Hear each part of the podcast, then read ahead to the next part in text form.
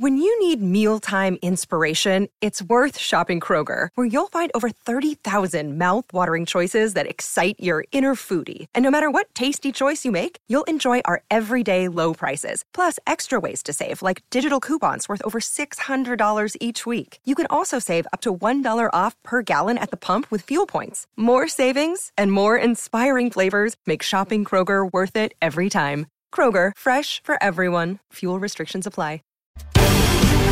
Os pingos nos is. Jovem Pan.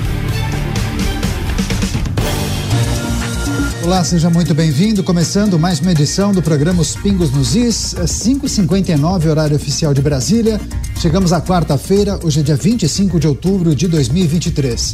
No programa de hoje teremos a participação com muitas análises e comentários de José Maria Trindade Cláudio Dantas, de Brasília, e do Rio de Janeiro, Roberto Mota. Vamos conferir então os destaques desta edição.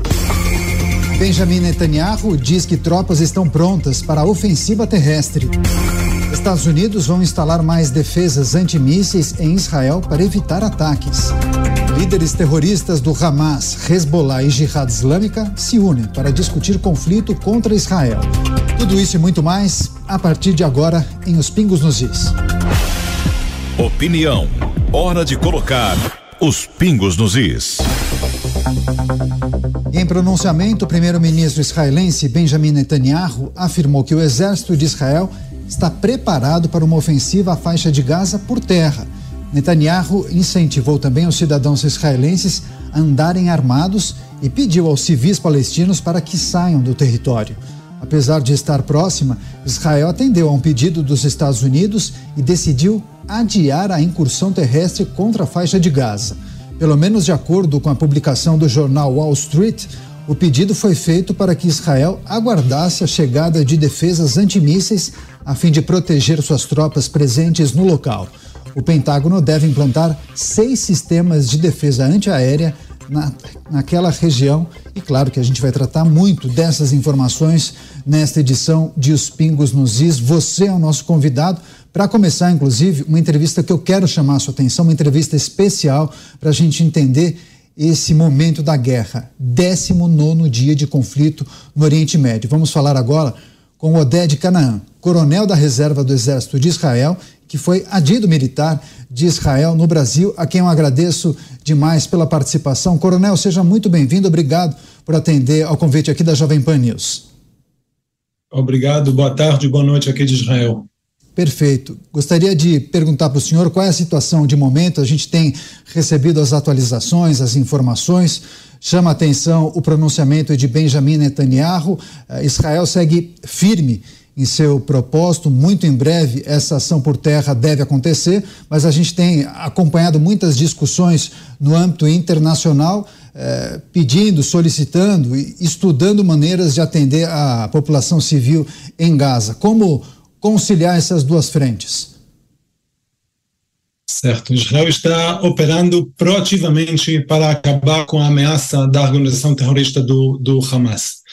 Eu levo todos nós novamente para o dia 7 de outubro, sábado de manhã, para um ataque da, da organização do, do, Hamas e nós estamos eh, proativamente agindo para evitar um outro 7 de outubro. Uma lembrança, mais de 1.400 mortos israelenses em um dia só, mais de 5 mil feridos e mais de 200 reféns, crianças, mulheres, pessoas idosas que foram todos sequestradas das suas casas nessa manhã de, de sábado. Israel normalmente está se defendendo e está, e está agindo para desmantelar o, o, o Hamas, essa organização terrorista. Nós estamos prontos para agir e fazer tudo o que a gente precisa de fazer para defender o nosso país. Oded Canaã, coronel da reserva do Exército de Israel, conversando com exclusividade com a gente aqui na Jovem Pan News. Agora, coronel, os nossos comentaristas farão perguntas ao senhor. José Maria Trindade de Brasília. Zé, bem-vindo. Boa noite. Muito boa noite, Daniel. Boa noite, colegas aqui de bancada. Boa noite a você que está acompanhando aqui mais uma vez os Pingos nos Is. Boa noite, Coronel. Coronel, esse é um momento muito importante. A decisão do, eh, do primeiro-ministro Netanyahu é de realmente entrar, fazer essa incursão, essa conquista é, terrestre, que será, como tudo indica, muito sangrenta, uma luta muito sangrenta, inclusive dos túneis e com a possibilidade de encontrar reféns pela frente. É, qual é o ponto principal é, na estratégia do momento de fazer esta incursão por terra? O, o que, que de que que depende essa decisão estratégica de fazer, de iniciar a operação? Eu, eu, como um porta-voz militar e como parte das, da, da IDF, das Forças de Defesa de, de Israel, nós acompanhamos a diretriz política. As forças de Israel estão prontas para agir em qualquer momento, preparando para a possibilidade de, de, de uma manobra terrestre ou qualquer outra forma de, de ação, como a, a, diretriz política vai, vai, vai, nos, eh, vai passar as, as, as ordens e, e nós agimos, agimos é, pela, pelas diretrizes, pelas ordens políticas que, que recebemos. Eu acho que a parte mais importante é que nós estamos prontos para agir, para, para bem, desmantelar essa organização terrorista, para acabar com essa ameaça que está nos ameaçando nos últimos mais de, acho que mais de 14 anos de lançamento de foguete e desenvolvimento de uma a, a, dessa ameaça capacidades militares sofisticadas que estão aumentando e crescendo cada vez. Seguindo com as perguntas dos nossos comentaristas, ainda em Brasília, Cláudio Dantas, sua vez Dantas, boa noite. Boa noite, boa noite, coronel. É, a pergunta é a seguinte: é, esse, a gente tem visto essa, esse, esse conflito escalando, né? Inclusive é, com bombardeios é, do Hezbollah, de trocas de, de mísseis de um lado, de outro, alvos americanos, é, alvos na Síria. É, a gente já pode dizer que isso é um conflito regional. Como é que Israel é, pretende responder a uma ameaça que não seja só esta pontual do Hamas, mas uma ameaça é, multifacetada com diferentes é, frentes de engajamento. Olhando a frente do, do, do, norte do país, você mencionou o Líbano e a, a, a Síria. O nosso objetivo é, é, é, responder qualquer ataque. Nós, como país, não toleram, toler, toleraremos nenhuma agressão desses países. O Hezbollah ataca Israel, as forças de defesa de Israel, o IDF, responde para se defender. Isso é, a, isso é a situação atual na zona norte, na fronteira norte com, com o Líbano e, e, na, e, na, e na Síria, enquanto na, na zona sul nós estamos atacando nos últimos 19 dias, como vocês já, já é, é, é mencionaram, novamente respondendo a, a, esse ataque que, de, de 7 de outubro de, de manhã. Roberto Mota, do Rio de Janeiro. Mota, boa noite. Sua pergunta, por favor. Boa noite, Coronel. Eu queria saber quais são as últimas informações da região na fronteira com o Líbano. O que, que, o que está acontecendo por lá nesse momento? Novamente, eu vou começar com a nossa política da, da, da IDF, é, é responder qualquer ataque e qualquer agressão que, que, que, que está sendo iniciada pelo Hezbollah. Nos últimos eh, eh, dias, nós eliminamos cinco células do, do Hezbollah, tivemos foguetes que foram disparados ao longo da fronteira do, do, do norte e ataques, e da, da, nossa parte, ataques contínuos contra alvos da, da Hezbollah, respondendo os, os ataques. Agora, seguimos com as perguntas dos nossos comentaristas. Antes, tem uma notícia que foi divulgada por um veículo internacional dizendo que Israel teria adiado a incursão terrestre, a ação por terra, eh, atendendo a um pedido dos Estados Unidos que iria reforçar as suas bases na região do Oriente Médio. Essa informação procede? O senhor pode revelar alguma coisa? novamente, como eu disse antes, a gente acompanha, tem a diretriz, diretriz política, as ordens que nós recebemos como Forças Armadas, e nós estamos prontos a qualquer decisão que será tomada pelo nosso, pelo nosso governo. Tá, mas existe uma parceria, uma troca de informações entre as forças israelenses e as forças americanas? Os americanos são, são nossos parceiros e tem essa, essa cooperação com, com os americanos, que troca de informação existe né, nesse nível, eu, eu, eu não, não, não, não sei, não, não, não posso comentar. Não, naturalmente, são questões estratégicas militares de guerra. A gente compreende que há limitações na divulgação dessas informações. Estamos conversando com Oded Canaan, coronel da reserva do Exército de Israel, conversando com exclusividade com a gente aqui na Jovem Pan News. Mais perguntas dos nossos comentaristas. José Maria Trindade, por favor. Pois não. Coronel, há uma grande dificuldade para entender exatamente qual seria o limite de atuação de Israel. É, eu considero que o grupo Hamas é terrorista, é, considero que é, deixar o, o, o, grupo mais ou menos significa reagrupação depois. Eu queria que, é, é, que o senhor sintetizasse qual é o limite e quais os cuidados a serem tomados neste, nesta guerra e nesta incursão por, por terra na, na faixa de Gaza. Qual é a, a recomendação e o cuidado de Israel para isso? Novamente, de, de, dependendo na, na tática e na maneira que nós vamos operar, eu não, eu não vou entrar em detalhes em como nós vamos é, é, operar, mas nós estamos preparando para qualquer cenário, seja é manobra terrestre, seja ataques aéreos, preparando para qualquer diretriz que recebemos do, do governo israelense para poder agir na melhor maneira, é, é, desmantelar o Hamas, destruir essa, essa organização terrorista, acabar com essa ameaça e, e verificar é, é, que, que, nunca evitar que, que nunca acontece mais um, um, ataque como que aconteceu nesse 7 de outubro, 19 dias atrás em Israel. Agora a próxima pergunta, Cláudio Dantas em Brasília. Coronel, é, passando um pouquinho para essa questão regional novamente, mas para uma questão de política externa, é, eu queria a sua opinião, tá?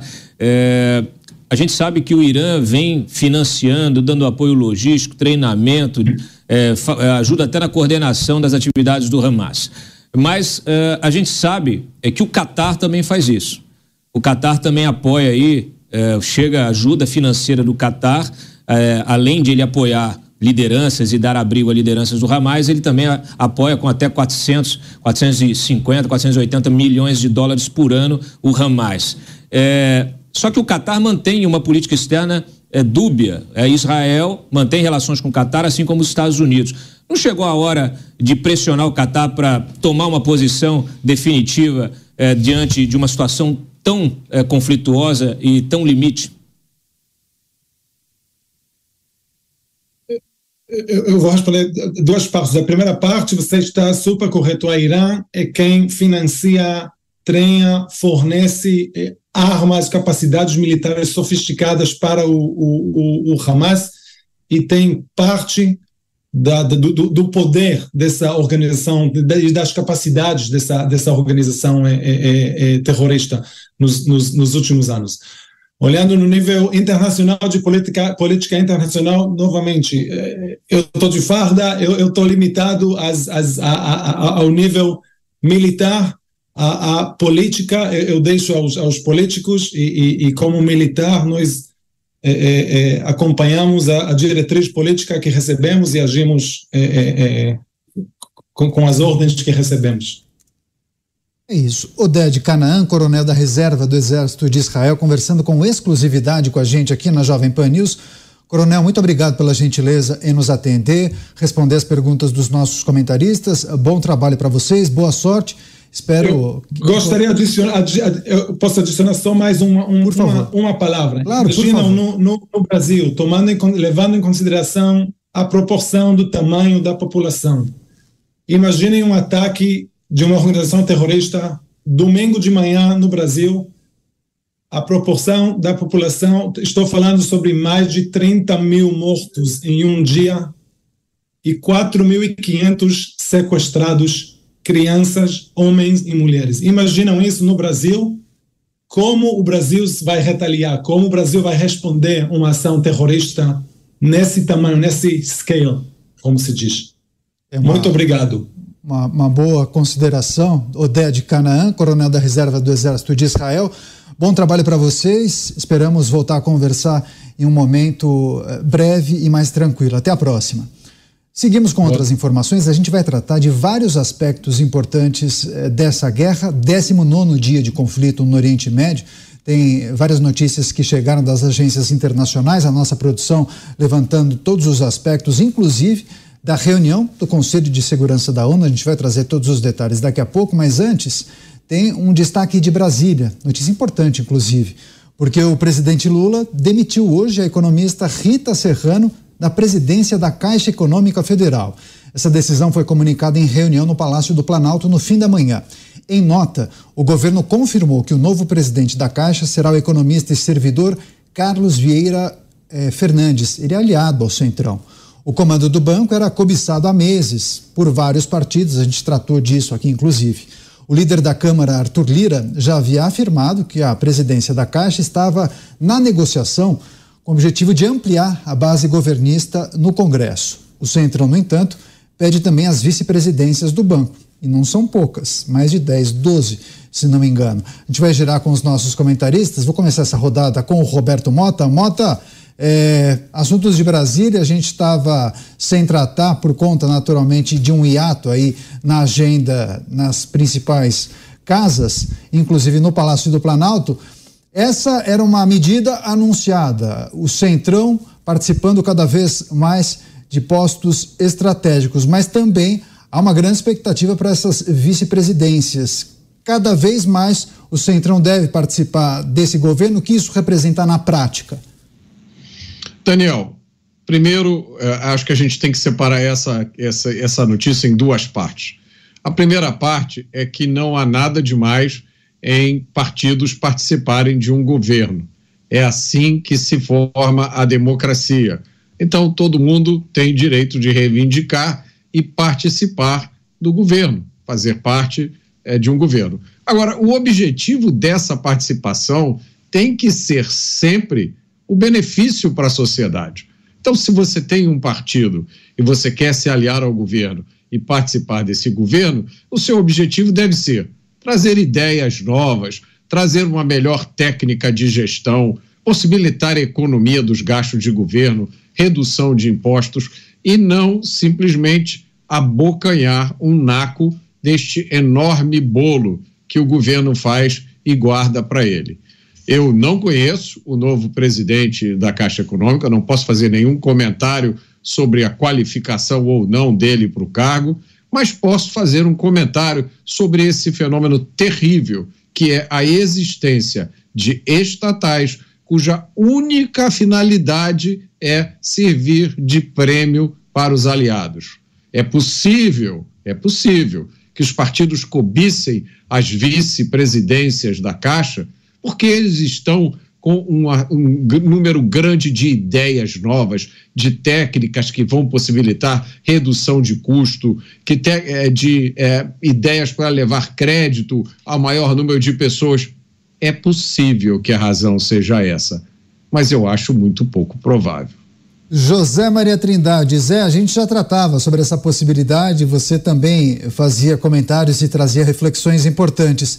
O que o governo ganha ao promover essa troca no comando da Caixa Econômica Federal? E a Caixa é tão visada por quê? É o apoio do Centrão que ganha né, é, nessa troca. Olha, é, foi o assunto de hoje da política, mas uma confirmação. O que eu mais ouvi foi não, deu a lógica, Zé Maria, já estava previsto, né? A diferença eram os nomes que estavam sendo cogitados ali, mais próximos a Arthur Lira. Mas o, o Carlos Fernandes, ele é servidor de carreira da Caixa Econômica Federal, porém tem militado na política ali junto com o PP. Foi é, é, ministro interino das cidades e é muito ligado ali ao grupo do PP, do presidente da Câmara, Arthur Lira, do Agnaldo Ribeiro, que é outro integrante do PP, ou seja, é um servidor da Caixa que milita politicamente. Sempre é possível fazer isso, né? Às vezes se diz, ah, é servidor de carreira, mas servidor de carreira também é filiado a partido político, servidor de carreira também serve a senhores na política que comandam aqui os controles remotos das instituições. Veja bem, é uma troca que não é para o bem da Caixa Econômica Federal nem para o bem do país. É uma tentativa de solidificar essa famosa base do governo no Congresso Nacional que ainda não está 100% fechada. O Arthur Lira falava na, naturalmente, não, nós ficaremos com a Caixa Econômica Federal e inclusive o tal porteira fechada. Esse termo, porteira fechada, senhores, ele vem do agronegócio. Quando se compra uma fazenda de porteira fechada, significa que você compra tudo que está dentro da fazenda: os tratores, os maquinários, adubos, a casa, tudo que está dentro. Você comprou uma fazenda de porteira fechada, significa que você comprou absolutamente tudo que está na fazenda. E isso foi transferido aqui para a esplanada dos ministérios, esse jargão político, ou seja, quando se ganha um ministério de porteira fechada, significa que toma conta daquele eh, latifúndio público e faz o que quiser ali politicamente.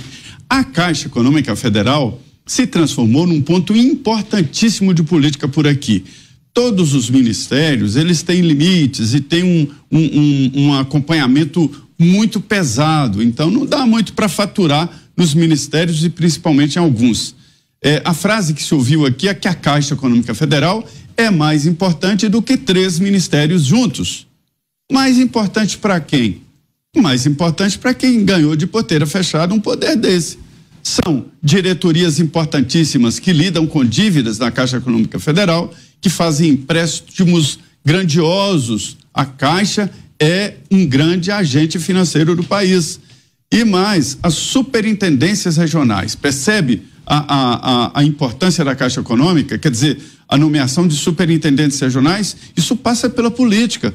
Isso passa por votos no Congresso e também doce na boca dos deputados estaduais que acabam formando essa rede da política. Então, é uma mudança política e uma tentativa de Lula de formar no Congresso Nacional uma base para chamar de sua. Exatamente. Agora, Cláudio Dantas, como fica então a governabilidade eh, do Executivo Federal no Congresso após essa troca e como ficarão as vice-presidências e as diretorias? Já algum tipo de sinalização?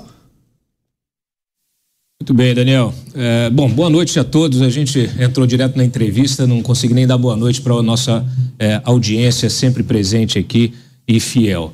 Olha, essa troca na Caixa, ela vinha sendo prometida pelo Lula há muito tempo e virou realmente o ponto aí de inflexão, né, dessa é, formação ou não de uma base é, fiel. Fiel mesmo, a gente sabe é, que na política não dá para confiar, né? Ah, o, o, amor do político ele dura um mandato, às vezes até menos. Nesse caso aqui a gente tem o presidente da Câmara, o Arthur Lira, é, que vai, vai, vai, ainda tem mais um ano e meio, quase um ano e meio de mandato pela frente, mas que também está olhando para o depois, está, está olhando para a sua própria sucessão, está olhando para o ministério que ele vai ocupar né, depois que ele deixar a presidência da Câmara. E, claro, naturalmente precisa manter as relações com o Planalto da melhor maneira possível para ver se também ele consegue uma pasta robusta, com orçamento robusto quando ele deixar a presidência da Câmara. A gente já comentou aqui em outro momento, a pasta da saúde é a grande expectativa do Lira quando ele terminar o seu mandato. Agora, a gente tem uma disputa interna, tem Marcos Pereira querendo sucedê-lo, é, tem outros partidos, tem PSD, Kassab, querendo fazer essa, é, né, a, assumir a, o comando é, da Câmara. Temos lá o MDB também articulando para o Renan vir para o Senado. Então, assim, essa, quando a gente olha essa troca na caixa, a gente tem que olhar esse todo. E justamente em função desse todo, Daniel, que nós teremos é, um loteamento. Nós teremos aí uma gestão compartilhada. Essas vice-presidências, elas é, serão compartilhadas entre esses partidos. Justamente, União Brasil terá, ele quer pelo menos duas VPs, é, o próprio PT também quer, né?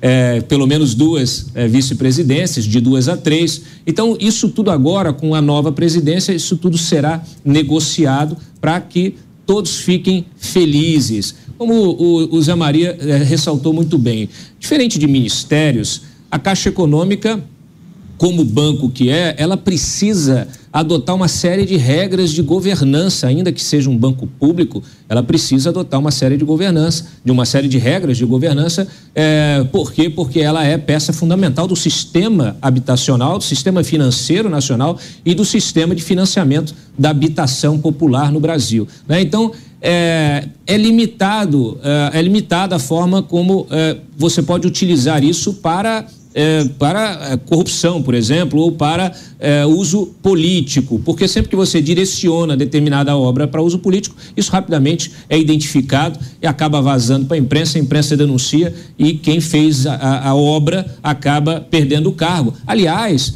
é bom lembrar que assim a gota d'água para o desgaste da presidente da Caixa, agora ex-presidente, foi justamente uma exposição, né? É, que foi, que, que utilizou uma exposição cultural que colocou lá a foto do Lira dentro de uma lixeira.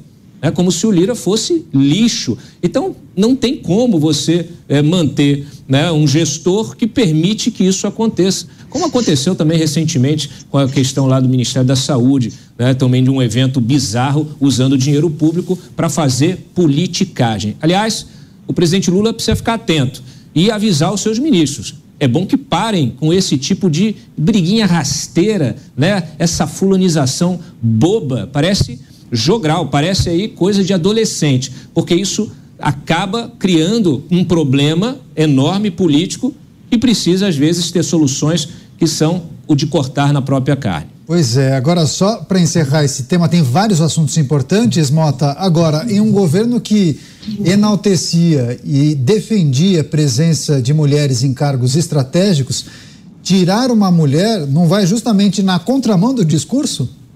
A pauta identitária, Daniel, Daniel ela é flex. Ela às vezes funciona, às vezes não funciona, às vezes vai para cima, às vezes vai para baixo, às vezes é gasolina, às vezes é álcool. Depende de quem está no, é, sendo o alvo da pauta. Então, nesse caso, não se aplica porque a turma do bem, do amor, para eles pode tudo. Vale para direitos humanos também, né, Mota? Vale. Basta ver as reações maravilhosas que os defensores das pautas identitárias estão tendo em relação ao massacre de Israel. Imagina o tratamento que foi dado às mulheres durante 7 de outubro. Pensa nisso e olha os comentários das defensoras das pautas de gênero aqui no Brasil. É uma vergonha total. Quer, faz, quer arrematar, Zé? Eu, eu quero sim. É só para dizer que é, a despedida da ex-presidente Rita Serrano foi uma reunião rápida. Me disseram que é, o ministro-chefe da Casa Civil, Rui Costa, estava presente e, e numa espécie de apoio ali a Rita Serrano, é, é, no bem estilo daquele poderoso chefão, quando manda matar um aliado, diz assim: olha são os negócios, não é nada pessoal. Diz que foi mais ou menos um discurso assim, tipo assim, precisamos do seu cargo. Tancredo gostava de dizer, olha, a democracia é uma deusa sedenta de sangues e precisa de sangues, ou seja, no momento é o seu sacrifício. Mais ou menos assim a despedida dela, numa reunião de aproximadamente 50 minutos. Tá certo. Agora a gente vai fazer uma viagem, vai à Argentina, tem notícia chegando de lá porque a terceira colocada nas eleições presidenciais do país vizinho, Patrícia Burit, ela anunciou hoje apoio ao candidato Javier Milei para o segundo turno. Inclusive, esse pleito está marcado para o dia 19 de novembro. De acordo com o jornal Clarim, Burit foi à casa do ex-presidente da Argentina, Maurício Macri, nesta madrugada, justamente para informá-lo de sua decisão. Ela recebeu o apoio de Macri, mas não falou a posição em relação ao apoio a Milei, a posição de Maurício Macri. Vamos fazer um rápido giro com os nossos analistas.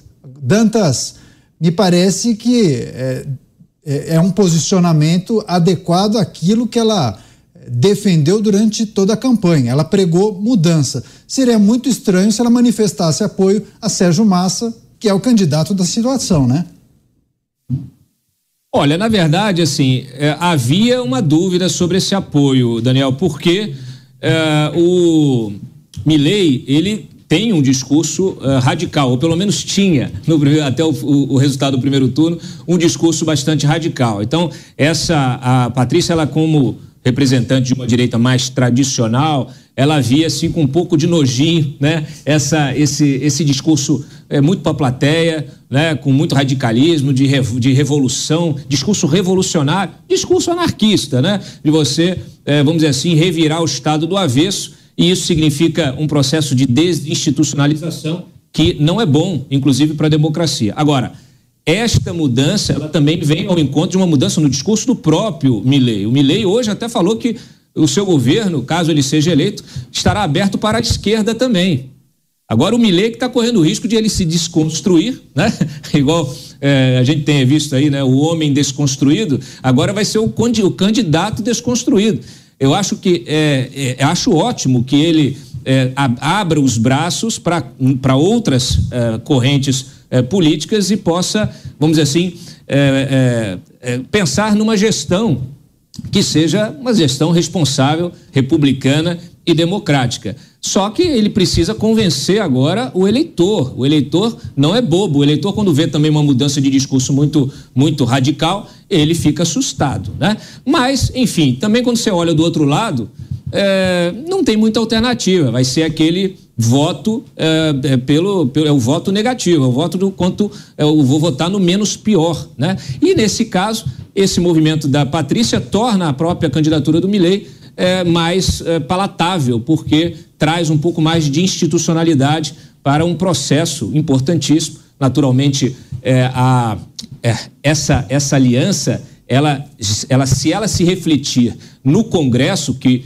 a gente viu que o partido do Milei também ganhou ali, está agora com 38 cadeiras Sim. na Câmara, está com oito senadores. Quando ele se alia às cadeiras é, que, que, o, que, a, que a direita da Patrícia tem, que o partido é, da Patrícia tem, é, eles passam a ter aí é, uma, uma quase metade né, dos votos do Congresso e consegue negociar, ter um poder de barganha para fazer maiorias e aprovar pautas importantes. Então, assim, esse é um movimento fundamental que pode definir o futuro não só da eleição, como o futuro da governabilidade lá na Argentina. É um movimento importante, eu vejo com bons olhos, que bom que aconteceu. Mota, você viu coerência na manifestação de apoio de Patrícia Burrit à candidatura de Javier Milei e quais são os riscos de Milei mudar demais, ajustar demais o discurso dele? Eu vi uma coerência total. Aliás, eu acho que era a única opção coerente para a Patrícia Burrich, porque a vitória de massa será a vitória do peronismo, será a vitória de algumas das ideias mais atrasadas da política. Milley traz ideias inovadoras, são ideias que comprovadamente já geraram riqueza e desenvolvimento ao redor do mundo são ideias que sempre que foram aplicadas significaram progresso. Existe garantia de sucesso se o Milley for eleito? Óbvio que não. Mas a eleição de massa é garantia de fracasso, porque é aplicar a mesma receita que vem sendo aplicada há décadas na Argentina. Há quem desconfie de, de Milley por ele ser novato, pelo penteado dele, ou porque as suas ideias seriam exóticas demais. Mas o certo, na verdade, é desconfiar de políticos cuja única ambição é permanecer no poder, custe o que custar, e continuar a explorar o povo. Foi isso o que aconteceu na maior parte da história da Argentina. E olha, para os eleitores brasileiros, essa eleição argentina tem um sabor meio doce e meio amargo. José Maria Trindade, Zé, para fechar, como vê essa mudança também de postura de Javier Milei? Ele ganhou somente 700 ou 800 mil votos, se nós compararmos as primárias das eleições de primeiro turno. Ele teria alcançado o teto, talvez uma mudança de posicionamento vindo mais ao centro, ele consiga abocanhar outros eleitores?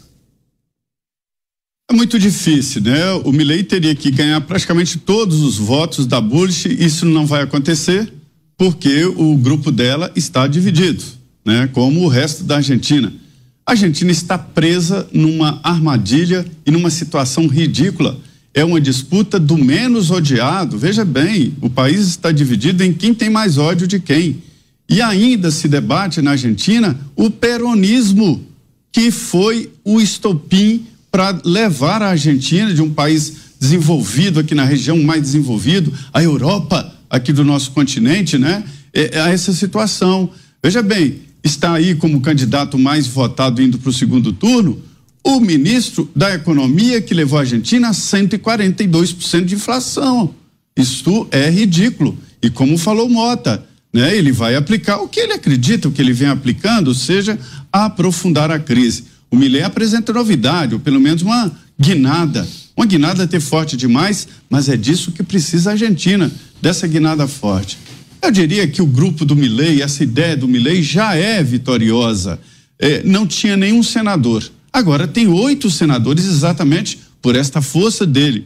Os deputados também agora tem 38, tinha três, né? Agora tem 38, ganhou 35, tinha três, ganhou 35, tem 38 deputados, ou seja, uma força no Congresso. É, a decisão da Bullish foi no sentido de evitar o peronismo para se ter uma ideia coerente, já era é, de se esperar esse apoio. A grande dúvida é se esse apoio vai levar os seus votos do primeiro turno e tudo indica que não. Pois é, só uma última, viu, Dantas? Você que tem acompanhado todo esse processo, inclusive, queria saber sua opinião sobre as propostas e o posicionamento de massa, porque ele aparece como uma alternativa a algo que ele faz parte, né? É uma candidatura um pouco esquizofrênica, porque ele está propondo mudança sobre aquilo que ele participa diretamente. Ele é o ministro da Economia. Olha que loucura. Ele é. pediu desculpas, né? é, vamos lá, né? É, bom, eu já tratei das razões que levaram ele a vencer no, no primeiro turno, né? Na segunda-feira.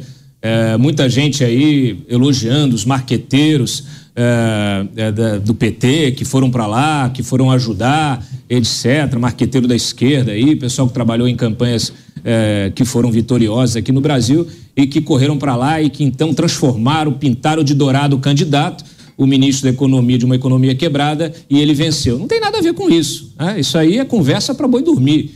É claro que tem ali uma campanha do medo que não é novidade alguma. A gente já viveu campanha do medo aqui no Brasil é, já a, a, gente vive a campanha do medo em, permanente, né? A gente vive em permanente campanha do medo, mas a gente em eleição, a gente já viu campanha do medo já há 15, 20 anos atrás. Então, não tem novidade como estratégia de marketing isso. É, o que tem de novidade é você ter uma legislação eleitoral que permita que o ministro da Economia use a caneta para comprar voto. É disso que se trata. A vitória do Massa no primeiro turno ela é feita na base da compra de voto. Metade ou mais da metade do eleitorado, do eleitorado de, das pessoas aptas a votar na Argentina recebem dinheiro público de alguma forma, né? 3 milhões e 800 são servidores públicos e o resto aí 18 milhões, né? Aí 18 milhões, praticamente 15 milhões recebem algum tipo de benefício social. E o eh, Massa autorizou aí uma série, né, de isenções tributárias, é, de é, é, cashback, é, segurou é, o valor, né, reajuste de passagem, é, segurou reajuste de combustível, de energia, fez uma coisa que a gente já viu acontecer aqui, a gente sabe o que, que acontece. No dia seguinte da, da eleição, a coisa dispara. No dia seguinte, é, você não tem mais como, como segurar aquilo que você segurou, a barragem explode. E aí vem a realidade, a realidade se impõe. Um, um país que já não tem dinheiro, está quebrado, tem uma dívida enorme, tem uma inflação, como disse o Zé Maria aqui, 142%, 138%, 140%. Agora, as projeções de médio prazo para a Argentina é que a inflação chegue a mais de 250%. Né? Uma, uma metade praticamente da população desempregada é fica fácil. Aliás, essa é a forma como esses governos populistas de esquerda trabalham. Você empobrece a população, depois arranca do empresário, arranca da classe média, que ainda resta, você é, é, pega isso como imposto e distribui como esmola para dizer: olha como eu sou bacana, como eu sou bonzinho, como eu ajudo vocês que estão desempregados. Só que o sujeito está desempregado, está desempregado por causa justamente dessa incompetência desse governo. Às vezes não é nem incompetência, às vezes é má fé mesmo. Às vezes é a forma que se, se, se faz né, para poder exercer o domínio. A gente vê o que acontece na Venezuela. Você quebra um país, né, as elites ali que se, que, que, que, se aliam ao poder, elas desfrutam de uma realidade paralela, né, com benesses eh, andando de jatinho. Inclusive, um dos aliados do Massa, que surgiu um escândalo de corrupção no meio da campanha, é, um candidato, era candidato a vereador, ele foi flagrado né, é, é, andando de iate com uma modelo da moda, né, gastando rios de dinheiro. Então você imagina que essa é a elite política que governa. Né, sem contar todos os escândalos anteriores envolvendo lá a, os Kirchner. Então, enfim, essa é a realidade.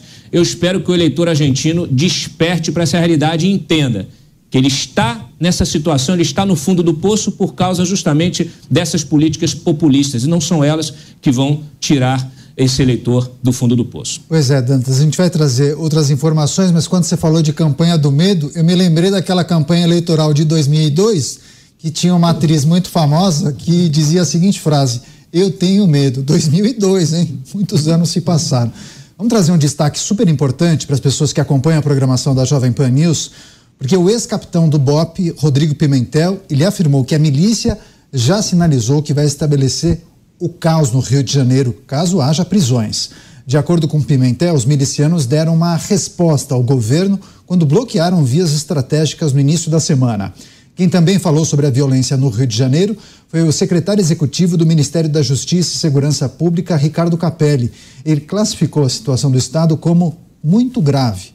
Agora, com o agravamento da situação, o presidente Lula falou em tratar do aumento da participação da Marinha e da Aeronáutica em portos e aeroportos da capital fluminense e reforçou que pensa em criar um Ministério da Segurança Pública. Vamos fazer um giro com os nossos comentaristas. Roberto Mota, agora aparecem sugestões, propostas, ideias para resolver a situação do Rio de Janeiro. Separar o Ministério da Justiça e Segurança Pública não me parece uma novidade é, utilizar a Força Nacional, Exército, as forças militares, enfim, pode ser uma alternativa, mas já foi feito outrora. É, o, que me, o que lhe parece mais emergencial e urgente para minimizar e, em médio prazo, resolver o problema? Daniel, eu confesso que eu tenho uma dificuldade diante dessas notícias.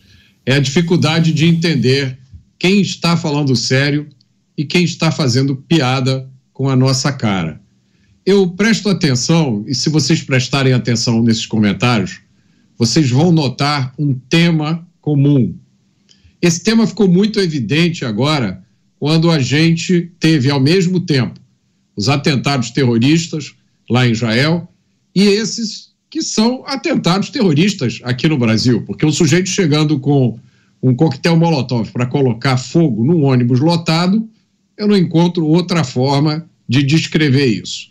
E aí a gente vê o mesmo tema é, que está por trás das respostas, tanto as respostas ao atentado lá de Israel, quanto a resposta a essas atividades criminosas. É uma, uma espécie de, de entendimento de que o criminoso é vítima da sociedade e que o terrorista é vítima do Ocidente. Então se encontra justificativa para os que os criminosos fazem aqui no Brasil e se encontra justificativa para o que os terroristas fazem lá no Oriente Médio. É o discurso do criminoso vítima. A resposta para o que está acontecendo no Rio de Janeiro é muito simples. É extremamente simples. A resposta é uma repressão ao crime, porque o criminoso é movido a incentivos e, é, e a repressões. Se o incentivo para ele agir é muito grande e a repressão é pequena, ele vai agir, ele vai cometer crimes. O Brasil já tem inúmeras forças policiais.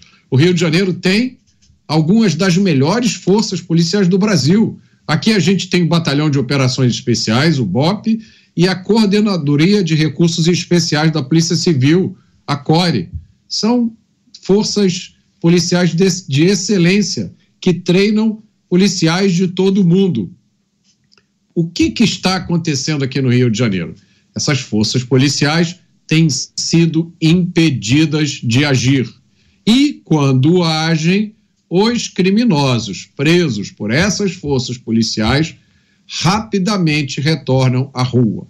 Isso é fruto de decisões tomadas pelo, na, na, na, no Congresso Nacional, que faz as leis, e decisões tomadas na aplicação das leis.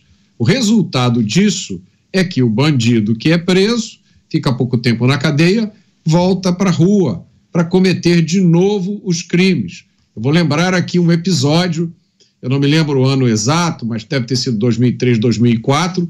Traficantes que fugiam da favela da Rocinha invadiram o hotel, um hotel aqui no Rio de Janeiro, chamado Hotel Intercontinental. Fizeram todos os hóspedes do hotel de reféns. Imaginem isso. O que é isso? Terrorismo. A polícia foi lá, cercou o hotel, negociou, os bandidos se renderam, foram todos presos, investigados, condenados, sentenciados. Cinco ou seis anos depois, os mesmos personagens estavam envolvidos numa guerra pelo tráfico de drogas da favela da Rocinha. Que país é esse? E aí se fala em enviar reforços, enviar verbas, criar um ministério. O que que essas coisas todas têm a ver com a impunidade que reina no Brasil? Nada. A única medida efetiva nesse momento, as únicas medidas efetivas, seriam o Congresso Nacional convocar uma, uma sessão emergencial para discutir uma revisão da legislação penal e, do lado do judiciário, se fazer um reexame sério da forma com a qual a legislação penal vem sendo aplicada.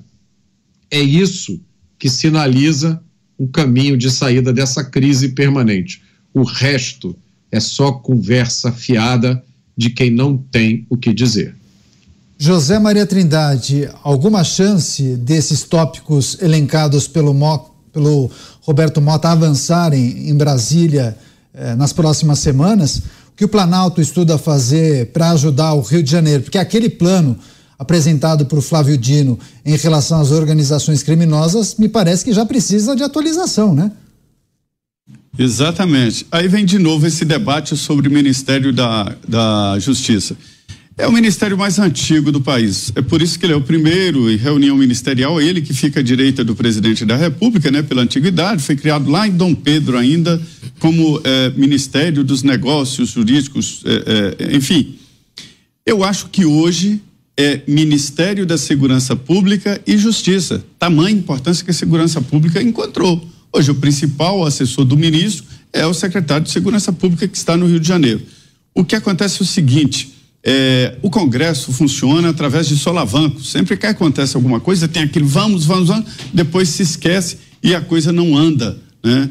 É, eu, eu vi claramente nesta crise do Rio de Janeiro e aprendi é, nos livros do Mota né, que é, um, um, um, a segurança pública ela, ela é composta com vários, vários meios, a polícia também, mas vários meios. E principalmente a, a segurança pública tem algumas justificativas morais como essa, de que o, bandido é vítima da sociedade. Não é nada disso. Nesse caso do Rio de Janeiro, nem é a coisa mais grave em, questão de segurança pública do Brasil. É, Bahia, a situação está muito mais grave. No Ceará, no Espírito Santo, onde houve até revolta de policiais no Ceará, mas o Rio chama mais atenção. E tem que chamar, né? Tem que chamar. É uma cidade muito visível, uma cidade muito vitrine. Então tem que fazer alguma coisa Mandem prender os suspeitos de sempre. Sabe aquela história? É isso. Ah, vamos mandar. Aí aumentou o efetivo da Polícia Federal, é, aumentou o efetivo da Polícia Rodoviária Federal, Força Nacional e pronto. Vamos trabalhar na inteligência. Sabe por quê? A inteligência é invisível. Faz de conta que está trabalhando. O governo não tem informações sobre a movimentação das milícias e não tem informações sobre o tráfico. Então, essa é a realidade. E digo mais: todas as cidades brasileiras têm áreas de exclusão. Todas. Cidades de 20 mil habitantes têm lá suas ruas onde a polícia não entra. E se entrar, tem que ser de 12 engatilhada. A situação do, do Brasil é essa a realidade. A violência se espalhou, o uso de drogas também. Me disse o presidente da, da Associação dos Municípios. Você se lembra daquele bebum, bebum tradicional que era engraçado lá no interior? Tá tudo no crack. Essa é a realidade. E é daí que nasce a bandidagem e a estrutura do crime organizado. Veja bem, esteve hoje aqui o governador Cláudio Castro. Veio pedir ajuda. Lula disse GLO não. O governo atual está com ojeriza de GLO, garantia da lei e da ordem. Esse negócio de colocar militar para comandar, não. Mas ele veio de uma maneira muito coerente, dizer o seguinte: quero as Forças Armadas nos portos, aeroportos e fronteiras. Aí, Exército, Marinha e Aeronáutica, não para atuar nas favelas, não é preparado, não é treinado para isso. O militar recebe, como toda profissão, treinamentos específicos. Existem militares que combatem na área de montanha, de selva, de, de, de caatinga e assim por diante. Nenhum é treinado para agir como polícia, a não ser a PE, Polícia do Exército, que lida mais ou menos ali como se fosse polícia. E aí ele pede umas, umas situações, Mota, muito interessantes. Primeiro, acabar com a progressão. Eu acho que deveria acabar com todas as progressões. Você foi a, a, a condenado a 10 anos, que fique 10 anos. Não precisa aumentar, mas que fique os 10 anos.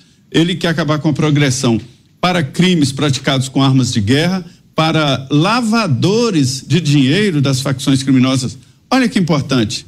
Esse pessoal tem dinheiro lavado por imposto de gasolina e tal e tal, tem dinheiro.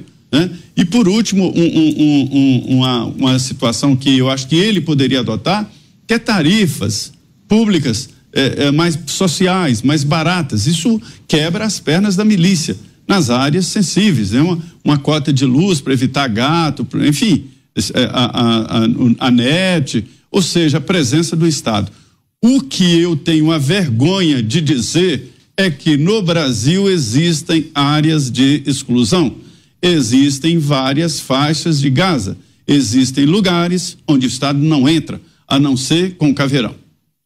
Pois é, já que você falou faixa de Gaza, Dantas, inclusive o presidente Lula deu uma declaração dizendo que assistia aquelas imagens do Rio de Janeiro. Segundo ele, parecia justamente o conflito eh, na faixa de Gaza. E aí ele disse o seguinte: seria muito fácil dizer que é um problema do Rio de Janeiro, um problema do prefeito Eduardo Paes, um problema do governador Cláudio Castro. Não é um problema do Brasil, é um problema nosso que nós temos que tentar encontrar a solução.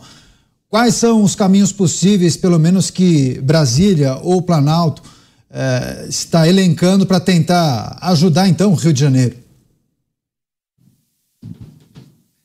Olha, Daniel, é, eu estou vendo aí essas conversas hoje como citou Zé Maria aqui, o Dino, Múcio, os comandantes das Forças Armadas, Lula, todo mundo reunido, não se decidiu nada. Não se decidiu nada. Não há o que decidir. Esse formato mesmo de reforço, etc., eles não sabem exatamente como vão fazer, porque precisa ter um respaldo legal. É, e tudo isso é enxugar gelo. O Mota foi no cerne da questão. Em qual lugar você acha que vai combater o crime, seja ele qual for, crime de violência urbana, tráfico de drogas, tráfico de armas, corrupção, como é que você vai combater isso com impunidade?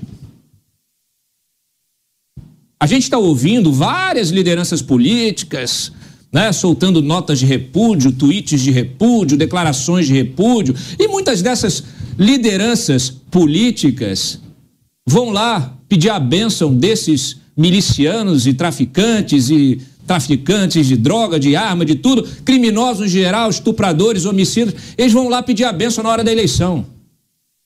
Vários dessa, várias dessas lideranças é, têm acordos. O Rio de Janeiro é feito disso, desses acordos. Aliás, acordos que hoje envolvem milícias e é, facções criminosas. Todas são facções criminosas. A gente primeiro precisa parar com essa politização, achar que o miliciano é menos criminoso do que o sujeito que é lá da facção criminosa, mas hoje você tem lá a milícia da Gardênia fazendo parceria com o terceiro comando, com o comando vermelho, é tudo crime. E quando esses crimes, esses criminosos, esse crime se alia à política, aí como é que você sai disso? É claro que quando tem uma situação que ela não explode, você consegue ir lá lidando com isso. Mas esse caos também favorece, favorece muitos discursos, favorece aquele, aquela liderança que vai vir e vai dizer que vai resolver. Aí depois vai lá, negocia um acordo, pacifica e diz que resolveu. Mas por trás, por debaixo dos panos, continua o mesmo problema. O ecossistema que protege o crime, ele permanece intacto. A impunidade do ponto de vista das leis e da sua aplicação, especialmente da sua aplicação, né? A existência de grandes bancas de advogados que têm muita influência e que vivem disso, é, ONGs que são criadas justamente para dar algum tipo de, é, de, de verniz republicano para ações que são criminosas, né? Estão lá para proteger prerrogativa de criminoso. Então, olha, eu não vejo saída, não. Eu vejo muita discussão, muito debate, algumas propostas até inteligentes. Eu acho que a melhor delas aqui, a, a, mais original que eu vi nesse conjunto de propostas que o Cláudio Castro trouxe, foi a tal da tarifa social, justamente para evitar que o miliciano venda o gás. Mas isso é uma gota num oceano de crime. Não faz qualquer diferença. Aliás, é uma gota de sangue, né? Pois é, a gente segue com os principais destaques do dia aqui em Os Pingos nos Is, agradecendo mais uma vez a sua audiência, você que nos acompanha pela TV, pelas emissoras de rádio da Jovem Pan e também pelas nossas plataformas digitais. Muito obrigado por sua parceria. Seguimos com outro destaque de Brasília, porque a presença do ministro da Justiça, Flávio Dino, na Comissão de Fiscalização e Controle gerou uma confusão entre os deputados enquanto os parlamentares da oposição cobram um posicionamento do chefe da pasta sobre questões relacionadas à segurança pública. Ao criticar a ausência do ministro na comissão de segurança, para a qual havia sido convocado, Nicolas disse que Dino estava mais focado em, eu vou abrir aspas, fiscalizar e verificar oração de pastor do que os crimes que acontecem no dia a dia, fecho aspas para essa fala. O ministro ameaçou evocar o regimento da casa por quebra de decoro. E aí o clima ficou muito tenso, gerou um, bate-boca, uma discussão por muitos minutos. José Maria Trindade, Zé, quais destaques você pode eh, passar para a gente da participação eh, de Flávio Dino, ministro da Justiça e Segurança Pública na Câmara Federal? Vários embates, inclusive esse destacado né, com Nicolas Ferreira. exatamente. É, essa, essa ida do Flávio Dino à Comissão de Segurança Pública da Câmara dos Deputados foi uma disputa muito pesada e sempre foi. Houve um momento muito tenso. A Comissão de Segurança Pública é formada de maioria de oposição. E logo no início houve um acordo de cavalheiros ali. Dino eh, se comprometeu a não vetar totalmente a, a, o porte de armas, os caques e tal. E quem encaminhou, inclusive, esse acordo foi o deputado Eduardo Bolsonaro, que conversou com setores ali do Ministério da Justiça. Houve um apaziguamento é, é, ali do momento. Mas depois ele foi convocado, não foi, foi convocado pela segunda vez e houve um. Realmente, houve uma revolta lá. Foram ao presidente da Câmara e disseram: olha, Arthur Lira, ele está desrespeitando, não é a Comissão de Segurança Pública, não está desrespeitando a Câmara dos Deputados e suas prerrogativas. É claro o artigo que diz o seguinte: que é crime de responsabilidade o ministro, quando convocado, não comparecer. Aí tem lá não dar explicações. E as explicações dele são ridículas, né? Ele disse num certo momento, no ofício enviado ao presidente da Câmara, que foi atacado de todos os lados e chegou a dizer que o presidente da comissão, o, deputado Sanderson, não é preparado para presidir a comissão. Veja bem, veja bem o ministro da Justiça falando isso. E aí ele fala que o, o Sanderson fez ataques pessoais a ele. Aí depois ele diz, isso no ofício, que o, o Gilvan da Federal, do PL do Espírito Santo, diz que ele é um mentiroso. Aí depois vem o Sargento Farru, do PSD do Paraná, diz que ele é uma tranqueira. Isso no ofício do ministro Flávio Dino ao presidente da Câmara e que o deputado Cabo Gilberto Silva, do PL de Pernambuco, disse que ele é um hipócrita e um canalha.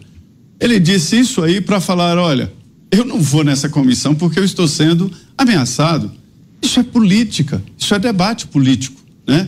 E, ele não pode escolher a comissão que vai na Câmara dos Deputados, porque a composição das comissões é feita através dos partidos políticos, né? Cabe aos deputados. Ele não pode definir os integrantes da comissão. E aconselharam: olha, realmente não ir diante de uma convocação, primeiro é desrespeito à instituição Câmara dos Deputados e depois é crime de responsabilidade. E hoje foi protocolado um, um projeto de emenda à Constituição dizendo que a Câmara dos Deputados deve julgar ministro que se recusar a dar explicações ao Congresso. Olha, a função, eu diria uma das funções principais do Congresso Nacional é votar o orçamento. A outra é fiscalizar. E chamar ministros é um ato, um caminho de fiscalização. Pois é, agora, Mota, esse bate-boca ou esse barraco não acaba sendo uma cortina de fumaça, porque o ministro acaba não falando sobre aqueles temas importantes e as explicações que ele precisa dar para o parlamentar, para o congressista, que tem justamente a função, além de naturalmente é, executar também o orçamento, verificar o trabalho do Executivo Federal, né? Em parte sim, Daniel. Em parte não. Eu acho que a gente, desde que esse governo começou, percebe é, as cortinas de fumaça quase diárias para esconder, para fugir da discussão de problemas graves, sérios, reais. Eu acho que a gente não erra muito se disser que essa dimensão toda que foi dada aos acontecimentos de 8 de janeiro é uma espécie de cortina de fumaça. Agora, eu acho que faz parte é, do, da política, faz parte dessa busca pela realidade, é, trazer pessoas para que se expliquem, já sabendo que elas não vão se explicar, porque elas jamais vão contra aquilo que é parte integral do seu projeto de poder. São pessoas que passaram os últimos anos ou as últimas décadas defendendo um determinado conjunto de ideias que é ilógico e moralmente equivocado. Essas pessoas não vão agora mudar de ideia só porque elas estão sendo expostas. Né? Para deixar bem claro sobre o que eu estou dizendo, são as pessoas, por exemplo, que falam todos os dias com o mais puro horror sobre os, abre aspas, terroristas, fecha aspas, do 8 de janeiro, mas das quais você não escuta uma palavra sobre o Comando Vermelho ou sobre o PCC. Então, para gente que vive no mundo da vida real, para gente que sai todo dia de casa, a pé ou de ônibus, para gente que está sujeito a estar no ônibus quando vem um miliciano tocar fogo naquele ônibus, a gente olha para isso e nem sabe o que dizer. Então eu acho que faz parte do trabalho do Congresso Nacional e eu acho, eu vejo isso como um aprendizado que os deputados conservadores e liberais é, pegaram com a esquerda, porque a esquerda é mestre em fazer tudo para tentar expor uma suposta hipocrisia dos outros. Né? É o que a gente estava falando há, há pouco agora sobre o discurso identitário. Mas a sua própria hipocrisia está longe de qualquer alcance. Então, eu acho que vale a pena, sim, trazer pessoas para que se expliquem, mesmo quando a gente sabe de antemão que aquilo é completamente inexplicável.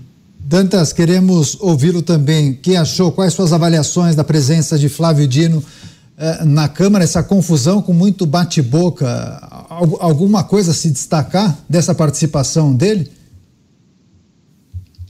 Bom, ele usou essa, essa sessão de hoje é, para nada. É, poderia, inclusive, ter prestado diversos esclarecimentos.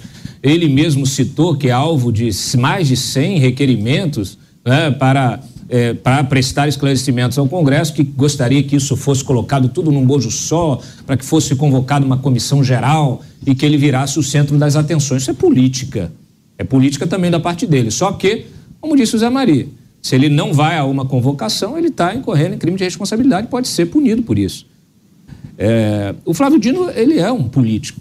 Apesar da sua origem na magistratura, ele é um político profissional um político muito hábil. Um político conseguiu lhe manobrar, por exemplo, a CPMI do 8 de janeiro, de forma clara, com seus aliados no Maranhão lá. É, ninguém tira esse mérito dele.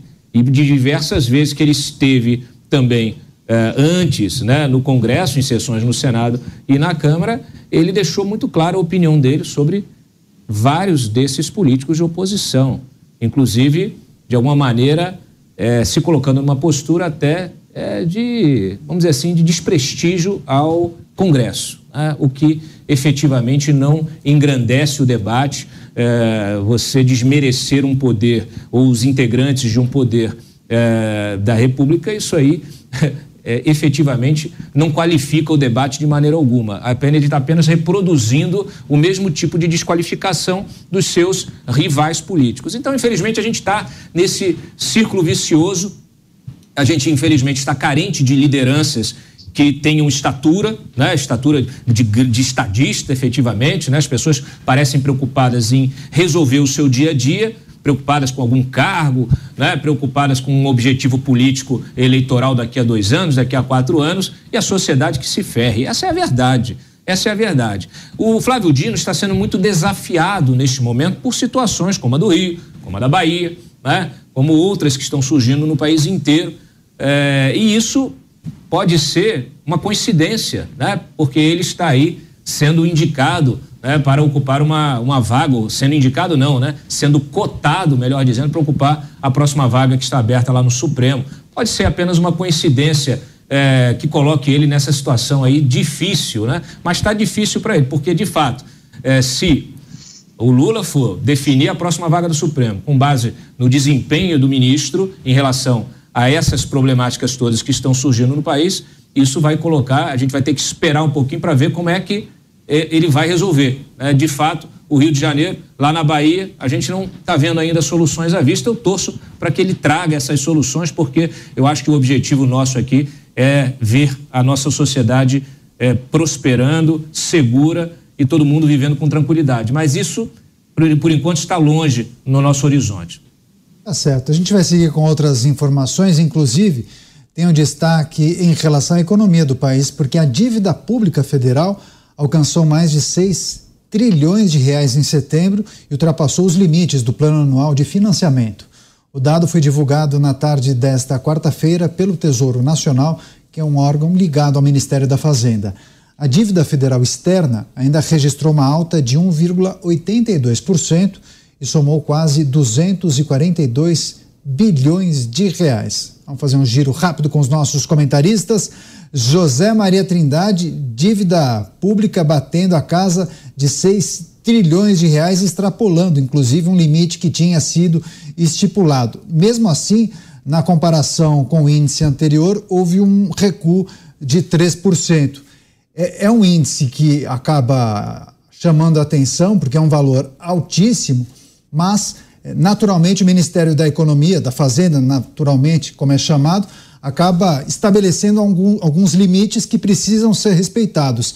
Dependendo do andar da carruagem, a maneira como a economia eh, se desenvolve e o desempenho, esse índice pode subir ou descer. É isso, Zé? Mas no que esse índice pode impactar e mexe no dia a dia da população? Mexe muito. Todos os países têm dívidas públicas, né? A, a, dívida pública dos Estados Unidos é muito maior do que a do Brasil e, e, e não incomoda, porque o PIB é muito maior.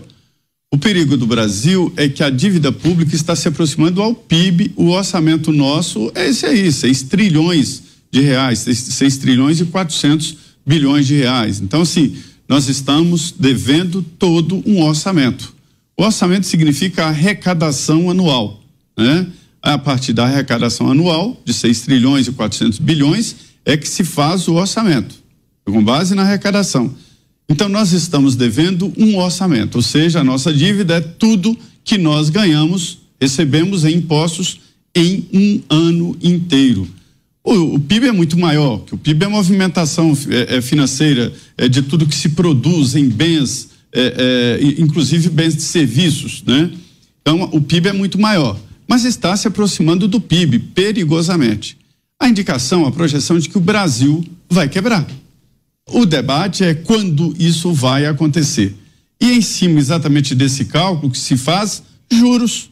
Então, sabe esses juros que Lula reclama, que todo mundo reclama? Os juros dependem exatamente desta avaliação, que é o fator de risco, né? Não só o produto chamado dinheiro que gera a posse dele, o, o aluguel, que é o juro, né? Mas também o risco e isso é muito importante. Então, uma dívida nesse patamar, em primeiro lugar, gera desconfiança. E depois o tal serviço da dívida, ou seja, o pagamento dos juros sem amortizar o principal. E, e esse serviço está crescendo, é. está em 2 trilhões de reais.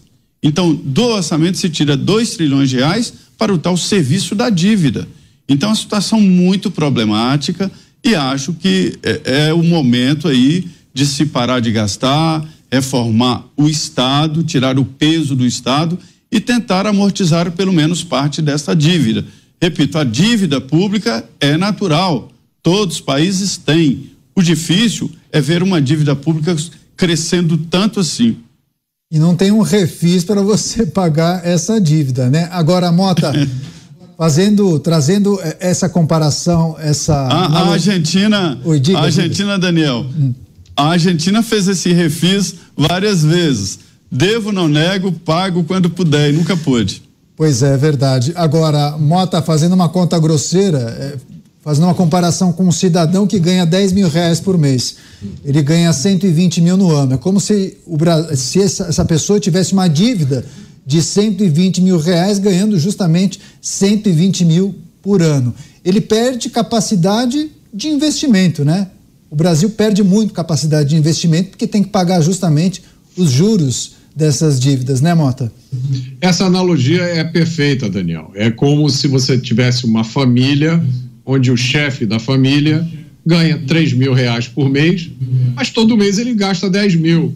Aí ele pede dinheiro primeiro para a sogra, depois ele pede para o vizinho, depois ele pede para o primo, depois ele pega dinheiro no banco, ele pega o empréstimo consignado, ele pega dinheiro com a agiota. A gente sabe como é que essa história vai terminar um dia.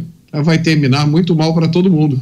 6 trilhões de reais dividido pela população brasileira dá 30 mil reais para cada um de nós. É isso que cada brasileiro já nasce devendo. 30 mil reais. Todo mundo. Essa é a nossa dívida. A, é, a dívida surge né, quando o governo gasta mais do que ele arrecada. Agora, presta atenção nisso. O governo arrecada, quando a gente fala arrecadação, o que, que significa isso? É o governo, o Estado, ele coloca a mão no nosso bolso e tira uma parte do nosso dinheiro. Isso tem um nome bonito, chama imposto. Né? Imposto, contribuição, taxa tem procedimentos para fazer isso. Aí esse dinheiro ele entra nos cofres do governo. Quando ele entra nos cofres do governo, acontece uma mágica, ele muda de nome. Ele deixa de ser o nosso dinheiro, ele se torna verba. E aí, quando você está lá fazendo parte do governo, do Estado, você solicita verbas. Precisamos de verbas para esse projeto, precisamos de mais verbas para essa emenda. Verba é o apelido do nosso dinheiro quando está lá.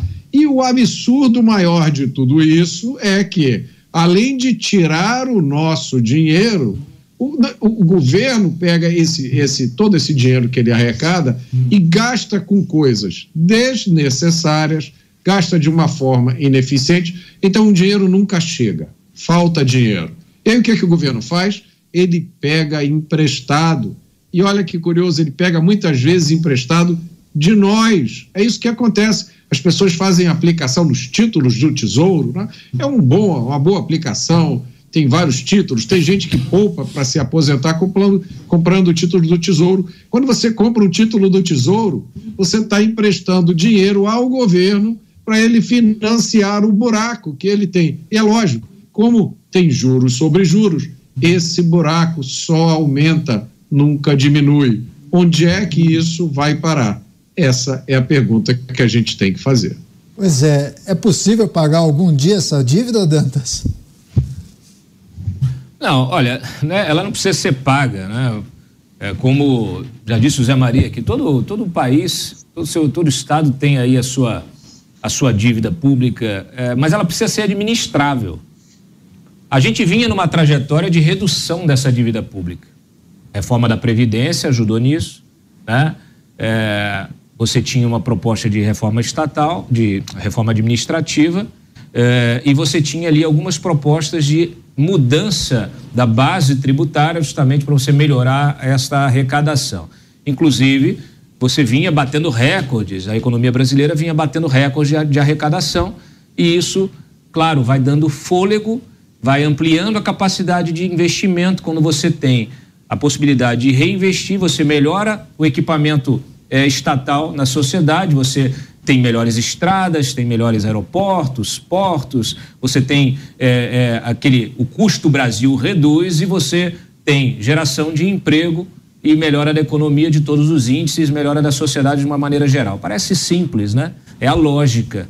Mas, infelizmente, tem gente que enxerga ao contrário. Então, o que vem sendo feito? Ampliação do gasto público. O que se quer mexer na reforma, administra... É, na reforma da Previdência. É, o que se quer é ampliar a base tributária, mas aumentando o imposto, raspando o tacho, indo atrás de quem não pagou.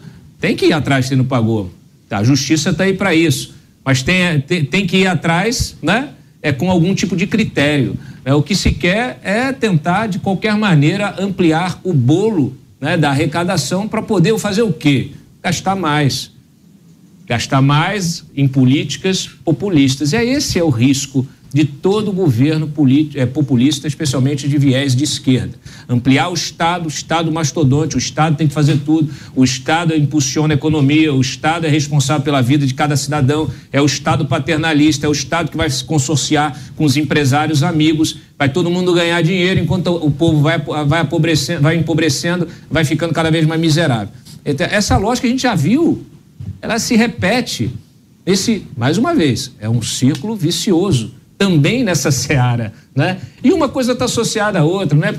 né? É, é, isso, isso se explica nos índices de criminalidade, isso se explica nessa bandalheira geral, isso se explica na impunidade, porque isso envolve um ambiente de corrupção, um ambiente de leniência.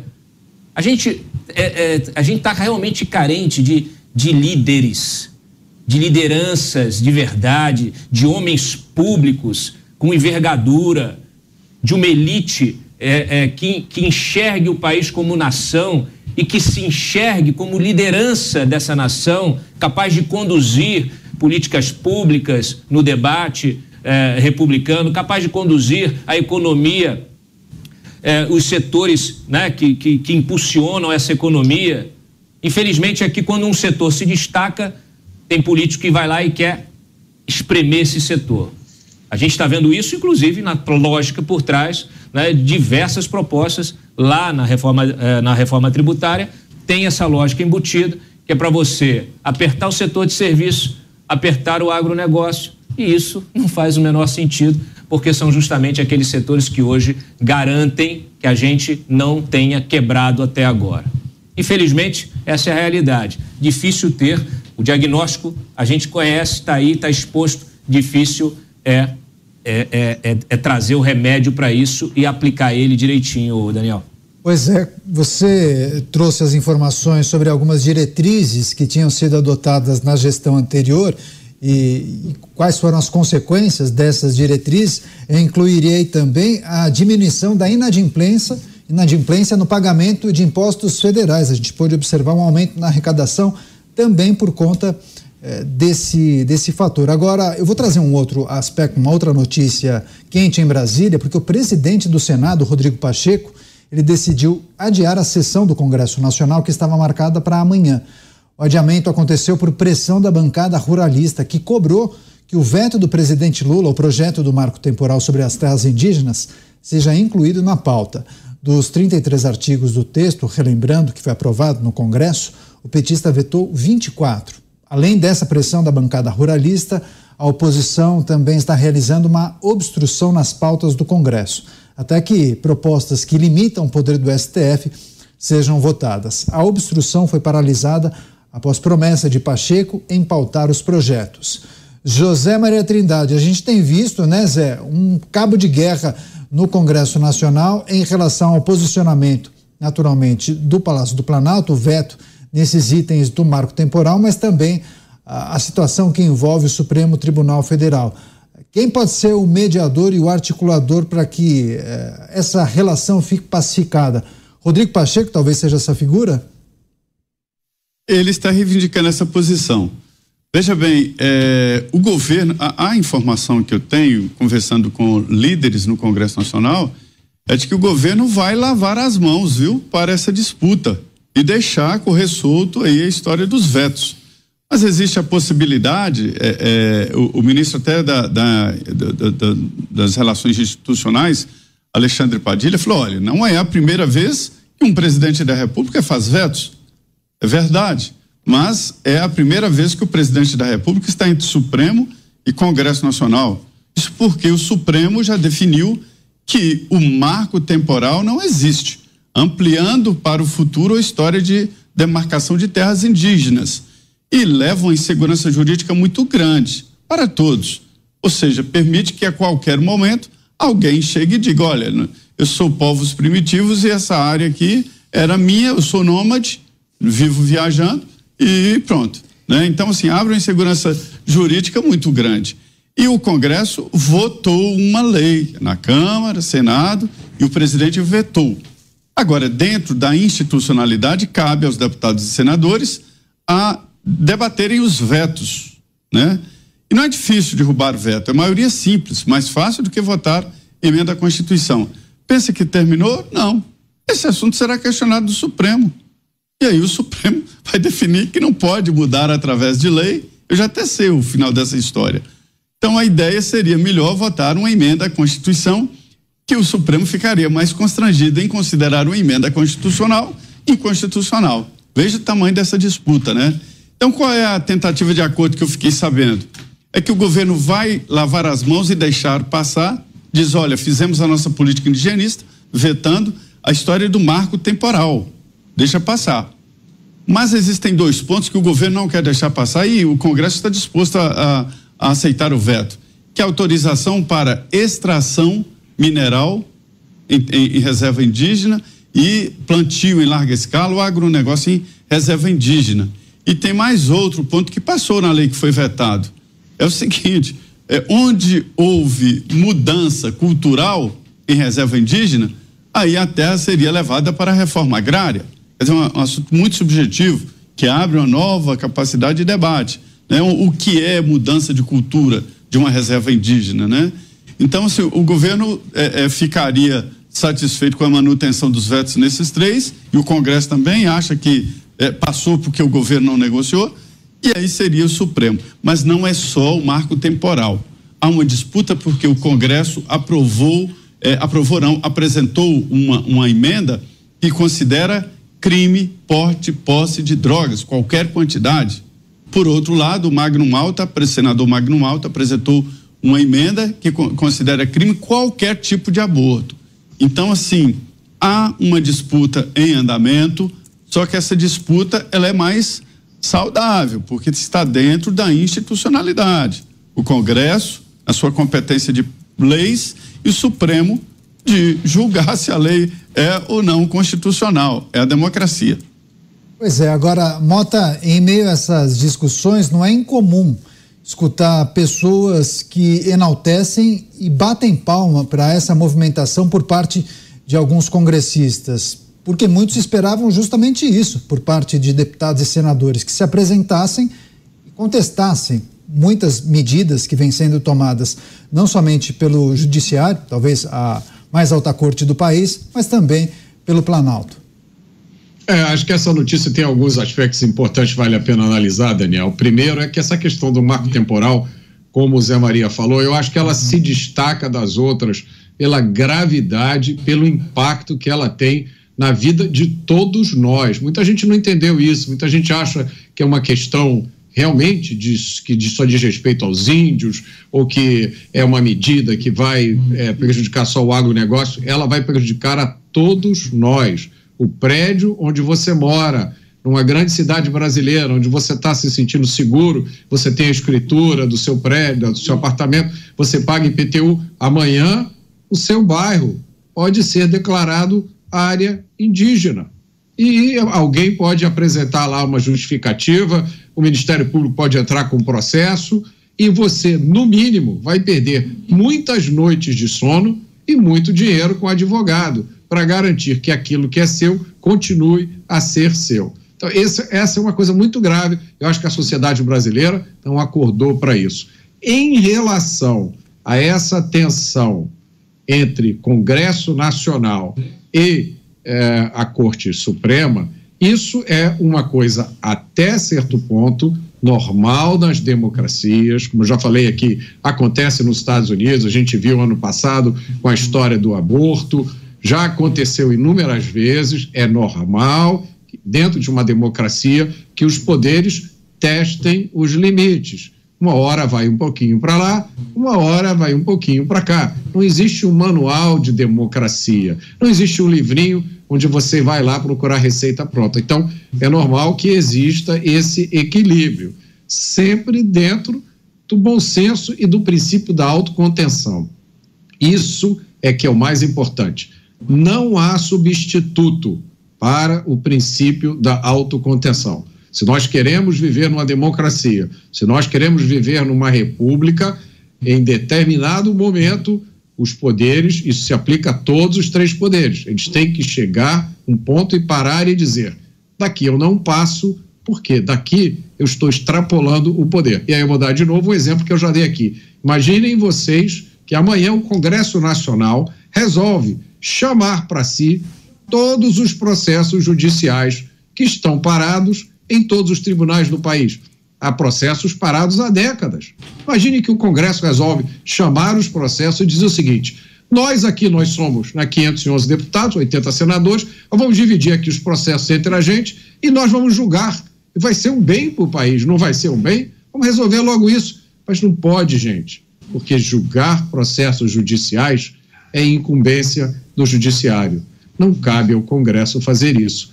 O mesmo princípio vale para os outros poderes. É, esse é um assunto importante. Daqui a pouco a gente vai acompanhar, inclusive, o comentário de Cláudio Dantas, porque a gente precisa fazer uma rápida parada, compromisso comercial. Um minuto e meio é muito rápido. A gente conta com você. Até já. Os pingos nos is. Jovem Pan.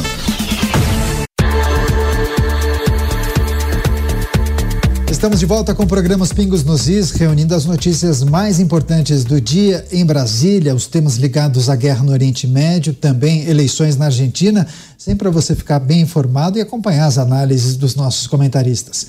Cláudio Dantas em Brasília, José Maria Trindade também na capital federal e Roberto Mota no Rio de Janeiro, o time de hoje do programa Os Pingos nos Is. Eh, Dantas, falávamos sobre a possibilidade do Congresso Nacional é, votar e analisar os vetos do presidente Lula em relação ao projeto do marco temporal. Quais são as tratativas e as articulações? Quando José Maria Trindade explicou aquela expressão da porteira fechada e falou mais tarde sobre a insegurança jurídica, eu fiquei pensando, já pensou um indígena chegar a reivindicar uma terra dizendo, não, mas a sua propriedade eu quero de porteira fechada? pois é, Daniel. É, e, e, e, a indenização é, é, pela terra nua, né? sem as benfeitorias. É, e a gente já vem batendo nessa tecla há bastante tempo. A bancada é, do agro vem pressionando. Hoje, inclusive, é, houve uma reunião. Amanhã é, você tinha a expectativa de colocar isso numa sessão do Congresso. Isso acabou sendo adiado, como você mencionou no outro bloco. então, vamos esperar a próxima semana a tendência é a de derrubada dos vetos. O problema é que isso vai ser judicializado novamente. Quer dizer, o que começou no Supremo vai terminar no Supremo. E aí não tem escapatória. Por quê? Porque há o entendimento de que foi uma decisão com repercussão geral e que não cabe né, uma interpretação definitiva ali da Constituição, que não cabe ao Congresso legislar sobre a, a interpretação constitucional feita pelo Supremo. Então é, é um tema, é uma pauta é, hiperdelicada. É, e o Congresso, é claro que o Congresso fez a parte dele em tentar, né, resgatou esse projeto é, do marco temporal e aprovou até em tempo recorde. Em um mês tivemos a aprovação nas duas casas. Se fosse assim para outras matérias de, de, de, mais interesse né, da sociedade, aí, de outros interesses, na verdade, é, se fosse assim para várias outras matérias de interesse da sociedade, melhor dizendo, seria ótimo. Mas é, isso mostra que quando essas forças políticas querem, elas conseguem aprovar, conseguem legislar é, e conseguem colocar, avançar uma pauta rapidamente no Congresso. Então, em tempo recorde, isso foi feito porque tem como pano de fundo justamente essa tensão, essa, esse atrito com o Supremo, né? Lá o Pacheco liderando no Senado o discurso de que, opa, o, cabe aqui ao Congresso isso aqui o Supremo não tem que, não tem que é, é interferir em questões legislativas. Né? O Congresso está aqui para legislar e o, o Supremo Judiciário está aí para aplicar a lei. Né? Isso faz parte de um contexto que tem também um pano de fundo político, eleitoral. A gente é, já entrou nesses, é, nessas questões mais em detalhe em outros programas. O fato é que você conseguiu aprovar. Ótimo, conseguiu aprovar esse PL. Mas, é, como eu disse, esse PL, é, você vai derrubar os vetos e isso vai ser judicializado e todo esse esforço vai ter ido pelo ralo. Então, como é que, como é que, sai, como é que se sai disso? É, eu acho que há uma fragilidade que precisa ser melhor analisada, explorada, é, verificada com lupa. Porque nós hoje, primeiro que nós tivemos uma, um crescimento exponencial da população indígena. Né? Hoje, ela é, ela é colocada em 1 milhão e 700 mil indígenas no país inteiro. São os, o que eu chamaria de novos indígenas. São pessoas que se autodeclaram indígenas, vão se autodeclarando indígenas, de repente você tem uma explosão de indígenas. Há poucos anos era chegava a 800 mil e hoje você tem praticamente o dobro disso. Ainda assim, é muito pouco, é, um, é, uma, é uma população irrisória se comparada com o domínio territorial que elas exercem. 14% do território brasileiro está na mão desses 1 milhão e 600 e 700 mil indígenas. Para vocês terem uma ideia, o agro ocupa metade desse território, metade, uma área equivalente à metade desse território. E alimenta um bilhão de pessoas no planeta inteiro. Então, eu acho que o que precisa ser discutido é o seguinte: é se esse, essa proteção, esse, a, a, política de proteção a uma minoria se ela não está sendo utilizada é, como instrumento político de outros interesses que não são declarados. É preciso que os congressistas comecem a se questionar, comecem a pedir os processos e revisar os processos, por exemplo, de autodeclaração é, dessas, dessas é comunidades, né, dessas etnias. O que, que está identificado realmente, o que, que como é que elas estão, estão sendo identificadas do ponto de vista formal, legal. Muitas vezes são pessoas com nome civil, José da Silva, e que de repente coloca ali, passa a se autodeclarar Macuxi. José Macuxi. Então, assim, é, tudo bem isso na urna, né? Quer dizer, tudo bem, é uma discussão mais ampla, mas é, é preciso que se revise esses procedimentos, é preciso que se reanalise, por exemplo, os laudos antropológicos que determinaram a demarcação de diversas dessas terras indígenas. Está em processo, neste momento, a demarcação de uma terra indígena que envolve 60 famílias. Será que 60 famílias representam, é, é, significam realmente é, uma, uma. representam uma etnia capaz de demarcar um território e exercer poder sobre esse território? É, o tamanho disso, quer dizer, são questões que, são, que devem ser debatidas e que estão passando ao largo dessa discussão. A discussão mais fácil, ela já foi feita e ela vai ser derrubada no Supremo. Então a gente precisa, mais uma vez, de políticos, de parlamentares que, que tenham esforço, que resolver, né, resolvam arregaçar as mangas, pedir essas documentações, coloquem equipe técnica para re, re, reavaliar, para analisar se tudo está dentro da lei, porque tem muito interesse envolvido. Só para terminar, basta olhar que essas, essas demarcações, normalmente, elas envolvem áreas de interesses estratégicos, seja na mineração, seja no agronegócio, seja na expansão imobiliária, seja na, em questões de, né, de passagem de, eh, de linhões de energia, de ferrovia. São áreas de fronteira são sempre é, é, territórios que têm algum interesse estratégico. Será coincidência? Então, eu acho que é preciso realmente ampliar o debate é, e, de uma forma absolutamente republicana, usar as ferramentas parlamentares disponíveis para puxar esses dossiês e reavaliar, e aí sim a gente poder ter um debate qualificado é, e entender o alcance dessas políticas, da aplicação dessas políticas nos últimos anos, como a gente tem feito, inclusive, com a questão do MST. Tá certo. A gente dá uma paradinha nos assuntos de Brasília, porque tem destaques em relação à guerra no Oriente Médio.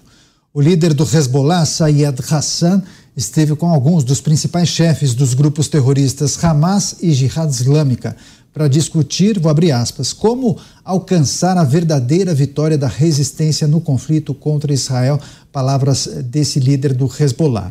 Esse grupo, apoiado pelo Irã, tem feito ataques contra as forças israelenses próximas à fronteira de Israel com o Líbano. O grupo já afirmou que está pronto para entrar totalmente na guerra, o que abriria uma segunda frente bem arriscada para as forças israelenses, já que eles têm um poderio militar maior do que o Hamas. Inclusive, a gente tem uma entrevista especial, a gente vai conversar agora com o Caleb Lustosa. Ele é um brasileiro que mora na cidade de Givat Zeef, a quem a gente agradece de. Não é o Caleb. Ah, então, me desculpa. Eu recebi a informação equivocada. Na verdade, é o Sandro Teixeira. Sandro, muito obrigado. Sandro é um especialista no assunto, já conversou com a gente na Jovem Pan News por várias ocasiões. Sandro, seja muito bem-vindo mais uma vez aqui à programação da Jovem Pan News. Seja muito bem-vindo. Bom, boa noite a todos, boa noite a todos da bancada e à nossa audiência. Perfeito. Sandro, eh, vários eh, assuntos conectados para a gente abrir essa entrevista. Naturalmente, tem os posicionamentos divergentes no Conselho de Segurança da ONU, enquanto se espera uma incursão terrestre eh, de Israel e todas as dificuldades da entrada das forças de Israel nesse território. E, além disso, a, a tentativa de conciliar a entrada de ajuda humanitária para aquela população que está especialmente na região sul da faixa de Gaza. 19 dias de conflito. Quais são os aspectos importantes de serem analisados neste momento? Bom, essa é uma, é, é, tem uma miríade de é, aspectos que a gente poderia considerar, né? Tanto a preparação da operação terrestre sobre Gaza, a gente teve a declaração do primeiro-ministro israelense nesse sentido, é, tivemos também aí a, a violência constante e crescente no norte de Israel, é, com o Hezbollah realizando uma série de ataques contra as tropas israelenses.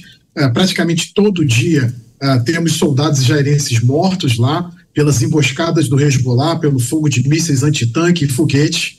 E, e, por aí vai. E fora isso, uma situação complexa internacional, no qual Israel parece estar sendo encaixotada por esse autodenominado eixo da resistência de Hamas, Hezbollah é, Houthis no Iêmen e algumas milícias xiitas do Iraque a mando do Irã. A, a gente tem que lembrar que o Irã está jogando uma geopolítica pesada nesse momento contra Israel, e aí por isso a gente vê toda a movimentação americana de suporte a Israel, e inclusive empurrando os europeus a demonstrar muito mais solidariedade com Israel. Então é uma situação muito complexa que a gente está vendo agora nesse conflito. Tá certo. Os nossos comentaristas também vão fazer perguntas para o Sandro Teixeira professor de Ciências Militares da ECM. Roberto Mota, sua vez. Professor, nós assistimos, inacreditavelmente, diversos governos de vários países passando pano para as ações terroristas do Hamas, tentando explicar, contextualizar. E, e a gente viu no, lá no Conselho de Segurança da ONU o ministro das Relações Exteriores de Israel reagindo violentamente contra a declaração do secretário-geral, inclusive dizendo que ele não tinha condições de ocupar o cargo de secretário-geral. A pergunta que eu lhe faço é o seguinte: o governo de um país que passa pano por Hamas não está fazendo um convite indireto para que grupos terroristas se sintam mais à vontade para agir dentro daquele país? Roberto, essa é uma ótima pergunta, porque nesse, nesse processo de tentar apontar o Hamas não como um grupo terrorista, mas como um movimento de libertação, como um movimento nacional, nós temos aí uma série de indicadores. Por exemplo, hoje o presidente turco, Erdogan, declarou que o Hamas seria um movimento de libertação da Palestina e não um movimento terrorista. É óbvio que ele está fazendo isso porque as negociações entre americanos e israelenses com mediação do Catar, no, no, mediação do Catar com a direção política do, do Hamas, tem obtido alguns pequenos triunfos, a libertação de alguns reféns e por aí vai, a pressão, é, um, uma pequena ajuda humanitária em Gaza. Ali é o início de uma pequena negociação. E os turcos estão um pouco alijados desse processo. Então, eu estou colocando isso como um exemplo nesse sentido.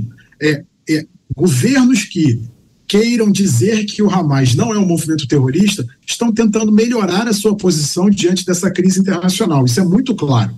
Isso é muito claro e deve ser dito. Então, a gente tem que ter isso em mente. Agora, é evidente que isso, o feitiço pode se virar contra o feiticeiro. Então, dizer que o Hamas não é um movimento terrorista pode acabar gerando problemas sérios, porque vários desses países têm movimentos terroristas dentro de si e combatem esses movimentos há anos, se não décadas. Cláudio Dantas, sua pergunta. Professor, a gente sabe que o Hamas é, está aí é, travando uma guerra por procuração do Irã.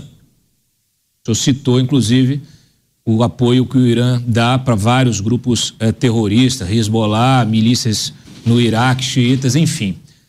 Agora, a gente vê o Irã negociando um, uma parceria estratégica com a Rússia.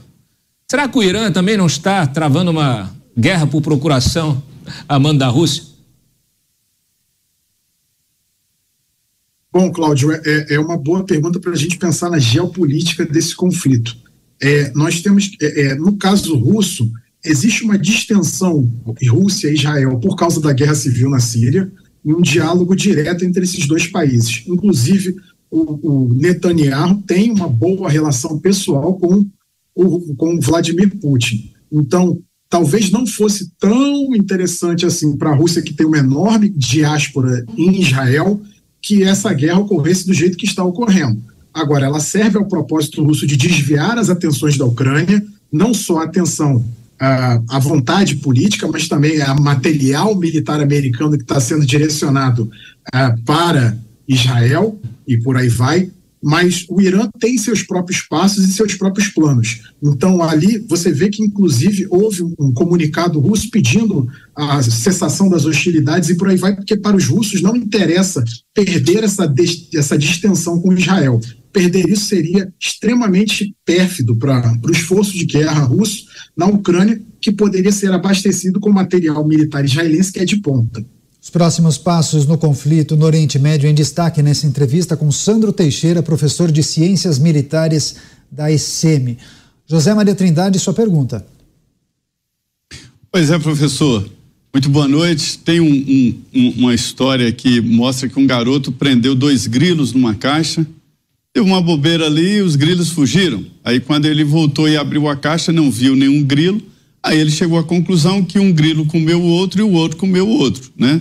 Então dá uma vontade de dizer isso, que todos esses grupos se unam e depois eles se desentendam e um como o outro e o outro como o outro. A minha pergunta para o senhor é o seguinte: qual é o posicionamento desses grupos radicais? Como eles são organizados de uma forma clandestina, mas é, é, se tem uma ideia mundial da força de, desses grupos radicais, desses movimentos, que não se iludam, tem participação e presença em todos os lugares do mundo, inclusive aqui no Brasil.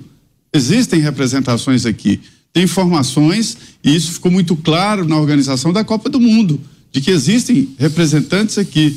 É, se tem uma ideia do tamanho desses grupos radicais, professor?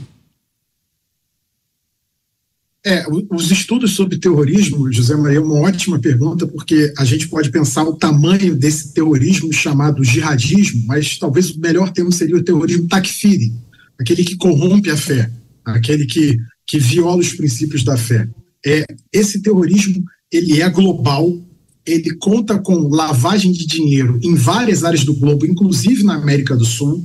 É, como você bem salientou, durante a preparação para a Copa do Mundo aqui em 2014, tanto quanto para as Olimpíadas de 2016, houve uma preocupação nesse sentido de preparar o Brasil para esse tipo de ameaça, e isso foi bem executado, graças a, a Deus não tivemos ataques.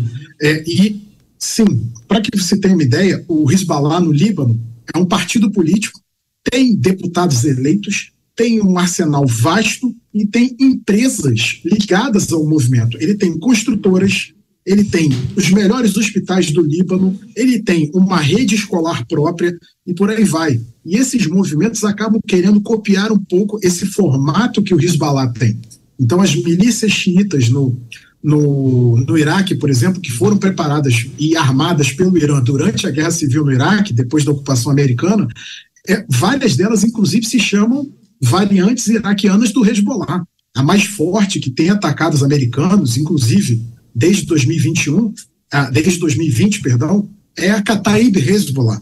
Então, é, isso já dá uma ideia do tamanho que esses movimentos têm, do financiamento que eles possuem e da sofisticação disso. nesse ataque que o Hezbollah fez, que o Hamas, perdão, o Hamas fez no dia 7 de outubro, ele, inclusive, no seu financiamento, ele se valeu de criptomoedas, ele se valeu de uma carteira de investimentos que agora o Departamento do Tesouro americano fez uma nota pública que está tentando combater com a ajuda de vários países aliados, que pode chegar a um bilhão de dólares. Um bilhão de dólares. Então é um recurso muito vasto que é utilizado para fomentar o terrorismo e suas operações. Agora, professor, antes de iniciar a entrevista, eu trouxe uma informação de um encontro, uma reunião que teria acontecido entre as lideranças do Hamas, Hezbollah e também Jihad Islâmica, com o objetivo de discutir como alcançar a verdadeira vitória da resistência no conflito contra Israel. O senhor entende que esse encontro seja justamente para definir os próximos passos e a abertura, de fato, de uma segunda frente de batalha, possivelmente ali no, na, na fronteira com o Líbano, no norte de Israel, já são mais do que sinais, né? Me parece que a escalada é inevitável. O senhor aposta nisso? É, realmente é uma situação ali avaliar o que está ocorrendo no norte de Israel é realmente uma situação bem complicada. Num primeiro momento, parecia que o Hezbollah estava apenas fazendo figuração para o Hamas, mas depois das imagens que você muito bem colocou dessa reunião que saíram, dizem que foi em Beirute, dizem que foi em outro lugar desconhecido do Oriente Médio, até há quem diga que foi em Teherã, a, realmente é o possível passo de uma coordenação de um esforço ainda maior é, tanto do Hamas, quanto da Jihad Islâmica, quanto do Hezbollah.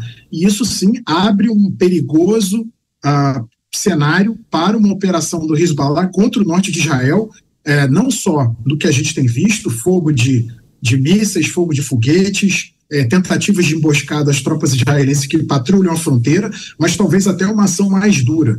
É, alguns especialistas ficam um pouco surpresos com isso, porque estima-se que parte do efetivo do Hezbollah ainda esteja na Síria apoiando o governo de Bashar al-Assad na guerra civil da Síria, que ainda não terminou. Então, uma foto como essa é muito sintomática, e talvez por isso a, o Netanyahu tenha feito o pronunciamento que fez hoje, inclusive com tons muito dramáticos, que Israel enfrenta uma ameaça existencial, e, e se a gente for observar, realmente Israel está ameaçada existencialmente, ah, e é necessário uma longa campanha militar para afastar esse perigo de risco existencial que o país enfrenta hoje. Roberto Mota. Professor, a gente fica com a tentação de tentar fazer um paralelo entre a situação atual e a situação da Europa é, logo antes da Segunda Guerra Mundial. Né? A Alemanha, a Alemanha nazista ocupando países, cometendo atos de agressão e o Ocidente tentando apaziguar, dizendo não é só mais essa, é, agora eles, eles, juraram que agora vão se comportar. E a gente olha para o Oriente Médio, é, o, é, o, o, Irã é um, um país dominado por uma teocracia fanática, armado, agressivo. Até quando é possível conviver com o Irã? Até quando o Ocidente vai conseguir fingir que não tem nada acontecendo e, e ou vai ter que tomar uma, uma atitude? Bom, Roberto, é, possivelmente o que a gente está observando nesse momento é essa ação contra Israel.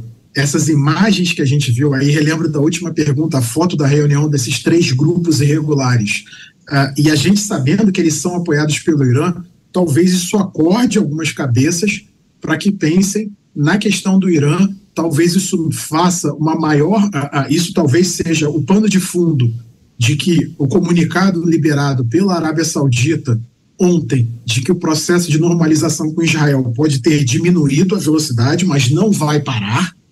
Então, talvez a gente veja uma reação nesse sentido, do Irã tentando se estabelecer como ator hegemônico no Oriente Médio. Talvez a gente veja uma reação nesse sentido com este conflito. Talvez a gente esteja vendo a primeira página dessa reação, mas isso ainda há algo a ver. Como digo, como você bem disse, é, é difícil estabelecer uma prospecção para o futuro, mas talvez a gente esteja começando a ver essa primeira página, porque afinal eles conseguiram, com a coordenação desses movimentos irregulares, uma ação muito bem de eficácia sobre Israel e colocar Israel em grande perigo. Então, isso não vai passar desapercebido, especialmente para os Estados Unidos. Mais uma questão, Cláudio Dantas.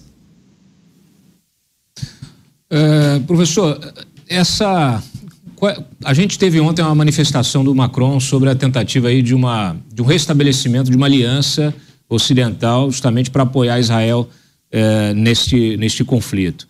Qual é a viabilidade disso? Você acha possível que de fato esse esforço colegiado conjunto ele se materialize num apoio é, é, bélico e político diplomático a Israel? É, o, que o presidente francês falou, muito bem lembrado por ti, Cláudio, muito obrigado por, por essa pergunta, é de tentar direcionar a operação que estava contra o Estado Islâmico no Iraque e na Síria, que era a Operação Resposta Irresoluta, que é uma coalizão de 46 nações que apoia o Iraque contra o Estado Islâmico, de redirecionar essa operação para as ações israelenses contra o Hamas. Isso seria uma.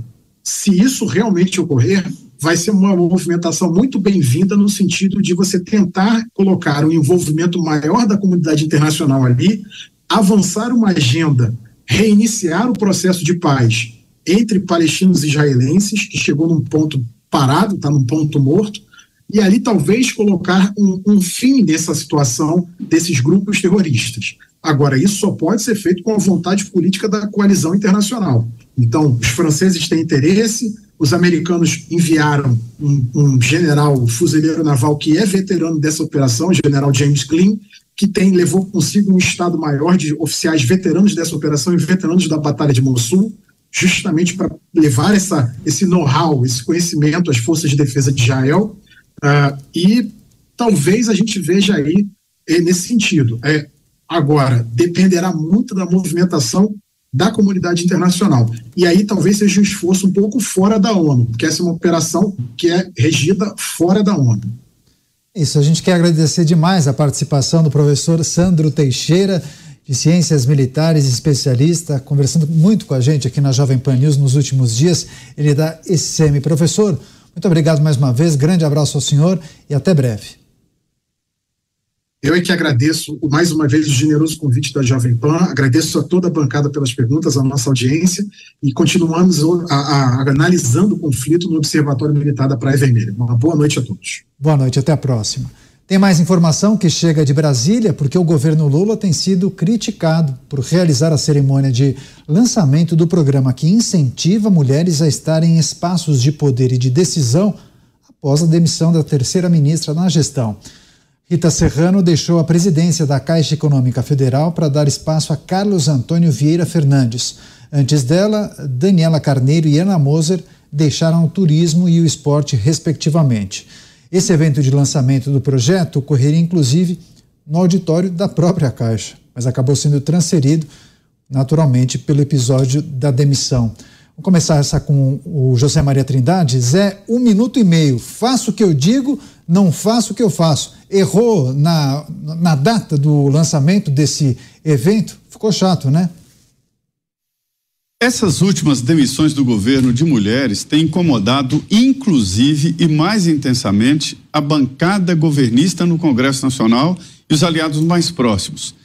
Esses deputados e senadores defenderam nas bases eleitorais essas ideias. Essa ideia de se optar por sexo, pela cor da pele e não pela competência. E agora o governo está dizendo exatamente o contrário, preferindo a demissão de mulheres, né? preferindo a demissão de mulheres, e isso não, não, não, não combina com o defendido durante a campanha eleitoral. Ainda bem que a ministra de Mulheres ainda é uma mulher, porque ela também era passível de demissão nesse debate. O Centrão que não quis ocupar o lugar. Agora, na Caixa Econômica Federal, uma executiva foi demitida. Isto significa que todo o processo que a mulher colocou lá, e colocou inclusive mulheres em postos importantes, e agora com a porteira fechada, o PP não vai aceitar. Então haverá uma demissão de mulheres em cascata em toda a instituição chamada Caixa Econômica Federal, que é poderosa. É uma, um organismo que está presente em todos os municípios onde não há absolutamente nenhuma instituição pública federal, pode estar lá uma agência da Caixa Econômica Federal.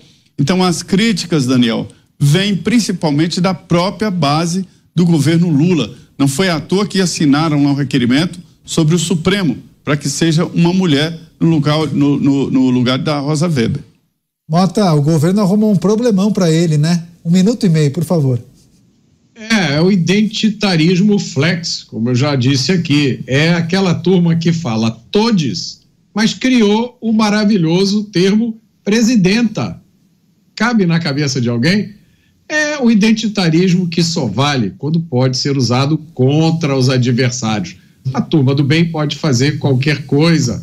Percebam, as mulheres da esquerda do bem não têm nem o direito de se indignar quando a ministra foi demitida, um episódio terrível, depois ela fez questão de dizer que continuava apoiando. Mas como assim? Você apoia alguém cujo compromisso que eles tinham com você se desfaz da noite para o dia? Eu estou agora esperando alguém colocar a culpa da demissão da presidenta da Caixa Econômica na direita malvadona. O Dantas também vai trazer sua análise sobre esse episódio, esse mal-estar no governo. Daqui a pouco, depois do intervalo, um minuto e meio, a gente conta com você. Até já. Os pingos nos is. Jovem Pan.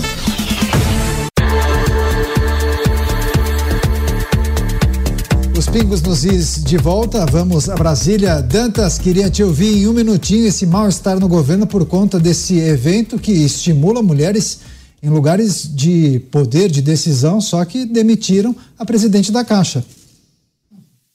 Bom, é, se eu fosse o Lula, eu ia dizer: olha, fala lá com o Lira, porque no final das contas, gente, assim. É muito bonito esse, o discurso né, de, de identitário ali, vamos valorizar aqui, vamos valorizar ali. Isso serve muito à mídia. É, eu, eu desconfio que o eleitor na ponta não quer nem saber disso. Aliás, é, se fizer uma pergunta sobre identitarismo, ele não vai nem saber do que se trata, tá? Isso é um discurso da mídia que adora repercutir isso e criar e aproveitar essas situações até para explorar aí algum tipo de atrito na, na base né, do governo. A gente, gente é, é, política. Política ela se move por outros interesses e por um pragmatismo é, inefastável, né? É, inafastável. Então a gente tem aí diante é, do, do, desse cenário, é, o Centrão fincando ainda mais a sua bandeira dentro do governo é, e os interesses é, agora postos são aqueles que a gente conversou no início do programa. É a turma do Centrão, a turma do PP, a turma do, do PSD, MDB, eles vão ali fazer é, esse loteamento da Caixa. e claro, se tiver alguma mulher competente ali dentro desse, desse ciclo de influência, ela será nomeada, mas não vai ser é isso que vai é, definir a nomeação, na verdade. Valeu demais, Cláudio Dantas, José Maria Trindade, Roberto Mota. Antes de encerrar, tem uma um recado muito importante, porque se você quiser ficar bem informado, acesse jp.com.br. Você tem todas as notícias do Brasil e do mundo e várias colunas de opinião escritas por especialistas.